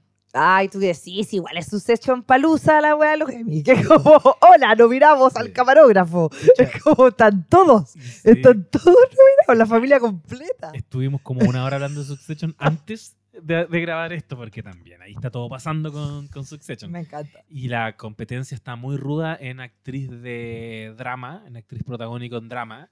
Está Chiv, eh, está... No, esto es... Pero no, ella es está en secundario, secundario. Todas ellas. Está compitiendo. Incluida Chief también es secundario en sus hechos. La audacia. Sí, Chiv es secundario, está con Gary, está con, bueno, con Rhea Seahorn. Ahí está también eh, esta chiquilla de Euforia, la Sweet eh, Ah, ya, la. la- Sydney Sweeney. Sydney Sweeney. Sydney Sweeney. Sweeney Tweet. Sydney Tweet, eh, bueno, está rudo. Y también lo que podría pasar es que el próximo año sea el año de Kim, porque estos esta última tanda de Better Call Saul no quedó para este año en los Emmy. Ah. ¿Cachai? Entonces igual puede que, que pase ese fenómeno de que el gran año de Better Call Saul sea 2023. Pucha, ojalá que no, porque falta mucho. Sí. Entonces siento ¿Qué que se de desinfla igual, ¿cachai? Como Sí, que tiene que ser ahora. Sí. Ah, pero es verdad que sus capítulos más potentes son en este último. Son ahora, en la última Ya, tanda. pero igual a ella se lo debemos de hace rato, sí, Sí. hace rato que lleva la weá. Como el hilo narrativo iba con ella. Sí, po. Sí. Vamos a ver qué pasa. bueno, este tienes el Emmy de nuestro corazón. Uh, lo tienes de la temporada 1. y haciéndole barra a ver con Saul cada año. Eh, no sé qué vamos a hacer este año. No tenemos todavía nada en agenda como podcast, como no sabes nada podcast, pero algo hay que hacer. ¿Para los Emmys? Para los Emmys, no sé, algún live, alguna cosilla. Eh, vamos a estar avisándole, pero dejamos la idea planteada de un carrete universo Vince Gilligan. Oh, que va a estar bueno eso. Se debe llamar la Vince Gilligagón. La Vince Gilligan. La vi- Así se cierra. Vince Gilligagón, La venga, baile, cosplayado de Better Premios. o Breaking Bad. Música. Vamos a tener pollo de los pollos hermanos. Vamos a tener pollo los pollos hermanos. Vamos a tener algo que se asemeje a la Blue Met. Me encanta, copete azul, Copete es Blue Met. azul, obvio. eh, y tantas cosas que se nos van a ir ocurriendo en el camino. Pero eh, con esa invitación eh, extendida, yo creo que ya vamos ahora sí, Sí. cerrando este capítulo que, Muchas tuvo- gracias. que fue una montaña rusa de emociones. Una montaña rusa de emociones porque vimos el capítulo juntos al mismo Así tiempo. Eh, y eh, te quiero agradecer por invitarme a tu podcast. Lo pasé muy bien, tenía muchas ganas de hablar con Better Call Saul y quería hablar como con alguien que la amara tanto como yo. Así que lo pasé fantástico. Nos vemos en nuestra fiesta y cuando hagamos un capítulo de Severance. que negra hasta hace rato. Vean Severance, quiero hablar de Severance. Hace meses. Hace meses, Hace meses convenciendo esto a la va- gente de que vea Severance. Va a ocurrir, va a ocurrir. Va a ocurrir. Eh, eh, yo también te quiero agradecer, de verdad, eh, de, de todo lo que ha pasado últimamente, de haber ido a Geek Show, de la en el capítulo que hicimos, el capítulo que hice antes de Better Call Saul, en este y en todo lo que se viene, de verdad, como, como no sabes nada, estamos... Oh, Muy me encanta. muy Yo siempre, siempre he sido fan de ustedes, así que bacán. Oye, yo, yo escucho, yo escuchaba a las amigas también. ah, sí, Ahora sí. hago la confesión, yo escuché, eh, creo que, yo escuché el capítulo de, de como tu despedida, una cosa así. Ah, pero cuando nos conocimos en, en ese carrete que fue como de la vuelta de tuerca, ¿cómo se llama esa serie de rueda- Amazon Prime? La rueda del tiempo que yo encontré como horrenda y, y estuvimos echando la talla. Tú me dijiste, yo te escucho en el podcast y ahí Sí, nos po. conocimos porque nos Sí, po. cachábamos solo como por redes sociales. Como por redes sociales, sí, sí. Yo te he escuchado muchos capítulos de las amigas y escuché el de la despedida, creo que ahí hablaste de Euforia, ¿no? Sí, porque se acababa de terminar. Ese capítulo lo encuentro icónico porque dijiste, nosotros no hicimos capítulo de la, de la última temporada de Euforia, pero dijiste todo lo que yo pensaba. Como, sí, eso mismo. Sam Levinson, weón, deja de decirnos que te gusta el cine, como que ya Sí. quedó claro. Deja de hacer guiños Deja que solo tú guiños, entiendes. sí, como de deja de repetir 20 veces la escena de Gru con de Ru con- en el funeral, si ya lo entendimos. y cierra las weas que abriste. Oh, sí. No, no, fue una temporada. malita, malita, Sí, malita. súper mal. Ojalá encuentre su rumbo en la tercera. Sí, pues esa, es la ter- esa fue la segunda. Sí. Se viene la tercera. Está súper perdido en la segunda. Y yo siento que igual lo entiendo, que es el síndrome de, oye, eh, hice una weá genial, la gente me aplaudió, me tengo que superar y es súper difícil con todas las expectativas encima, con tantas lucas, con tanta gente como talentosa a tu cargo, que me encima son pendejos y se llevan como el hoyo entre todos. Como que siento que es muy difícil porque me encima él como que es, yo soy el showrunner, yo soy el director, yo escribo todo solo y es imposible. Sí. Como yo escribo dibujos animados, que son capítulos de 7 minutos, y somos un equipo de tres guionistas con otras dos directoras. con- No se puede. Tú no podías Claro. escribir universos tan grandes solo. Y él se lo tiró todo encima. A menos de que seas el Chascas Valenzuela. Claro, pero como el nivel, como sus teleseries fabulosas, que después Claro. son muy absurdas, pero uno las quiere porque son como culebrones gigantes, ¿cachai? Sí. Sí, obvio. Pero bueno, ahora sí entonces, eh, muchas gracias Negra y con esto ya vamos cerrando este capítulo. Nos escuchamos próximamente en otro capítulo de No Sabes Nada. Adiós. Chao. 40 horas.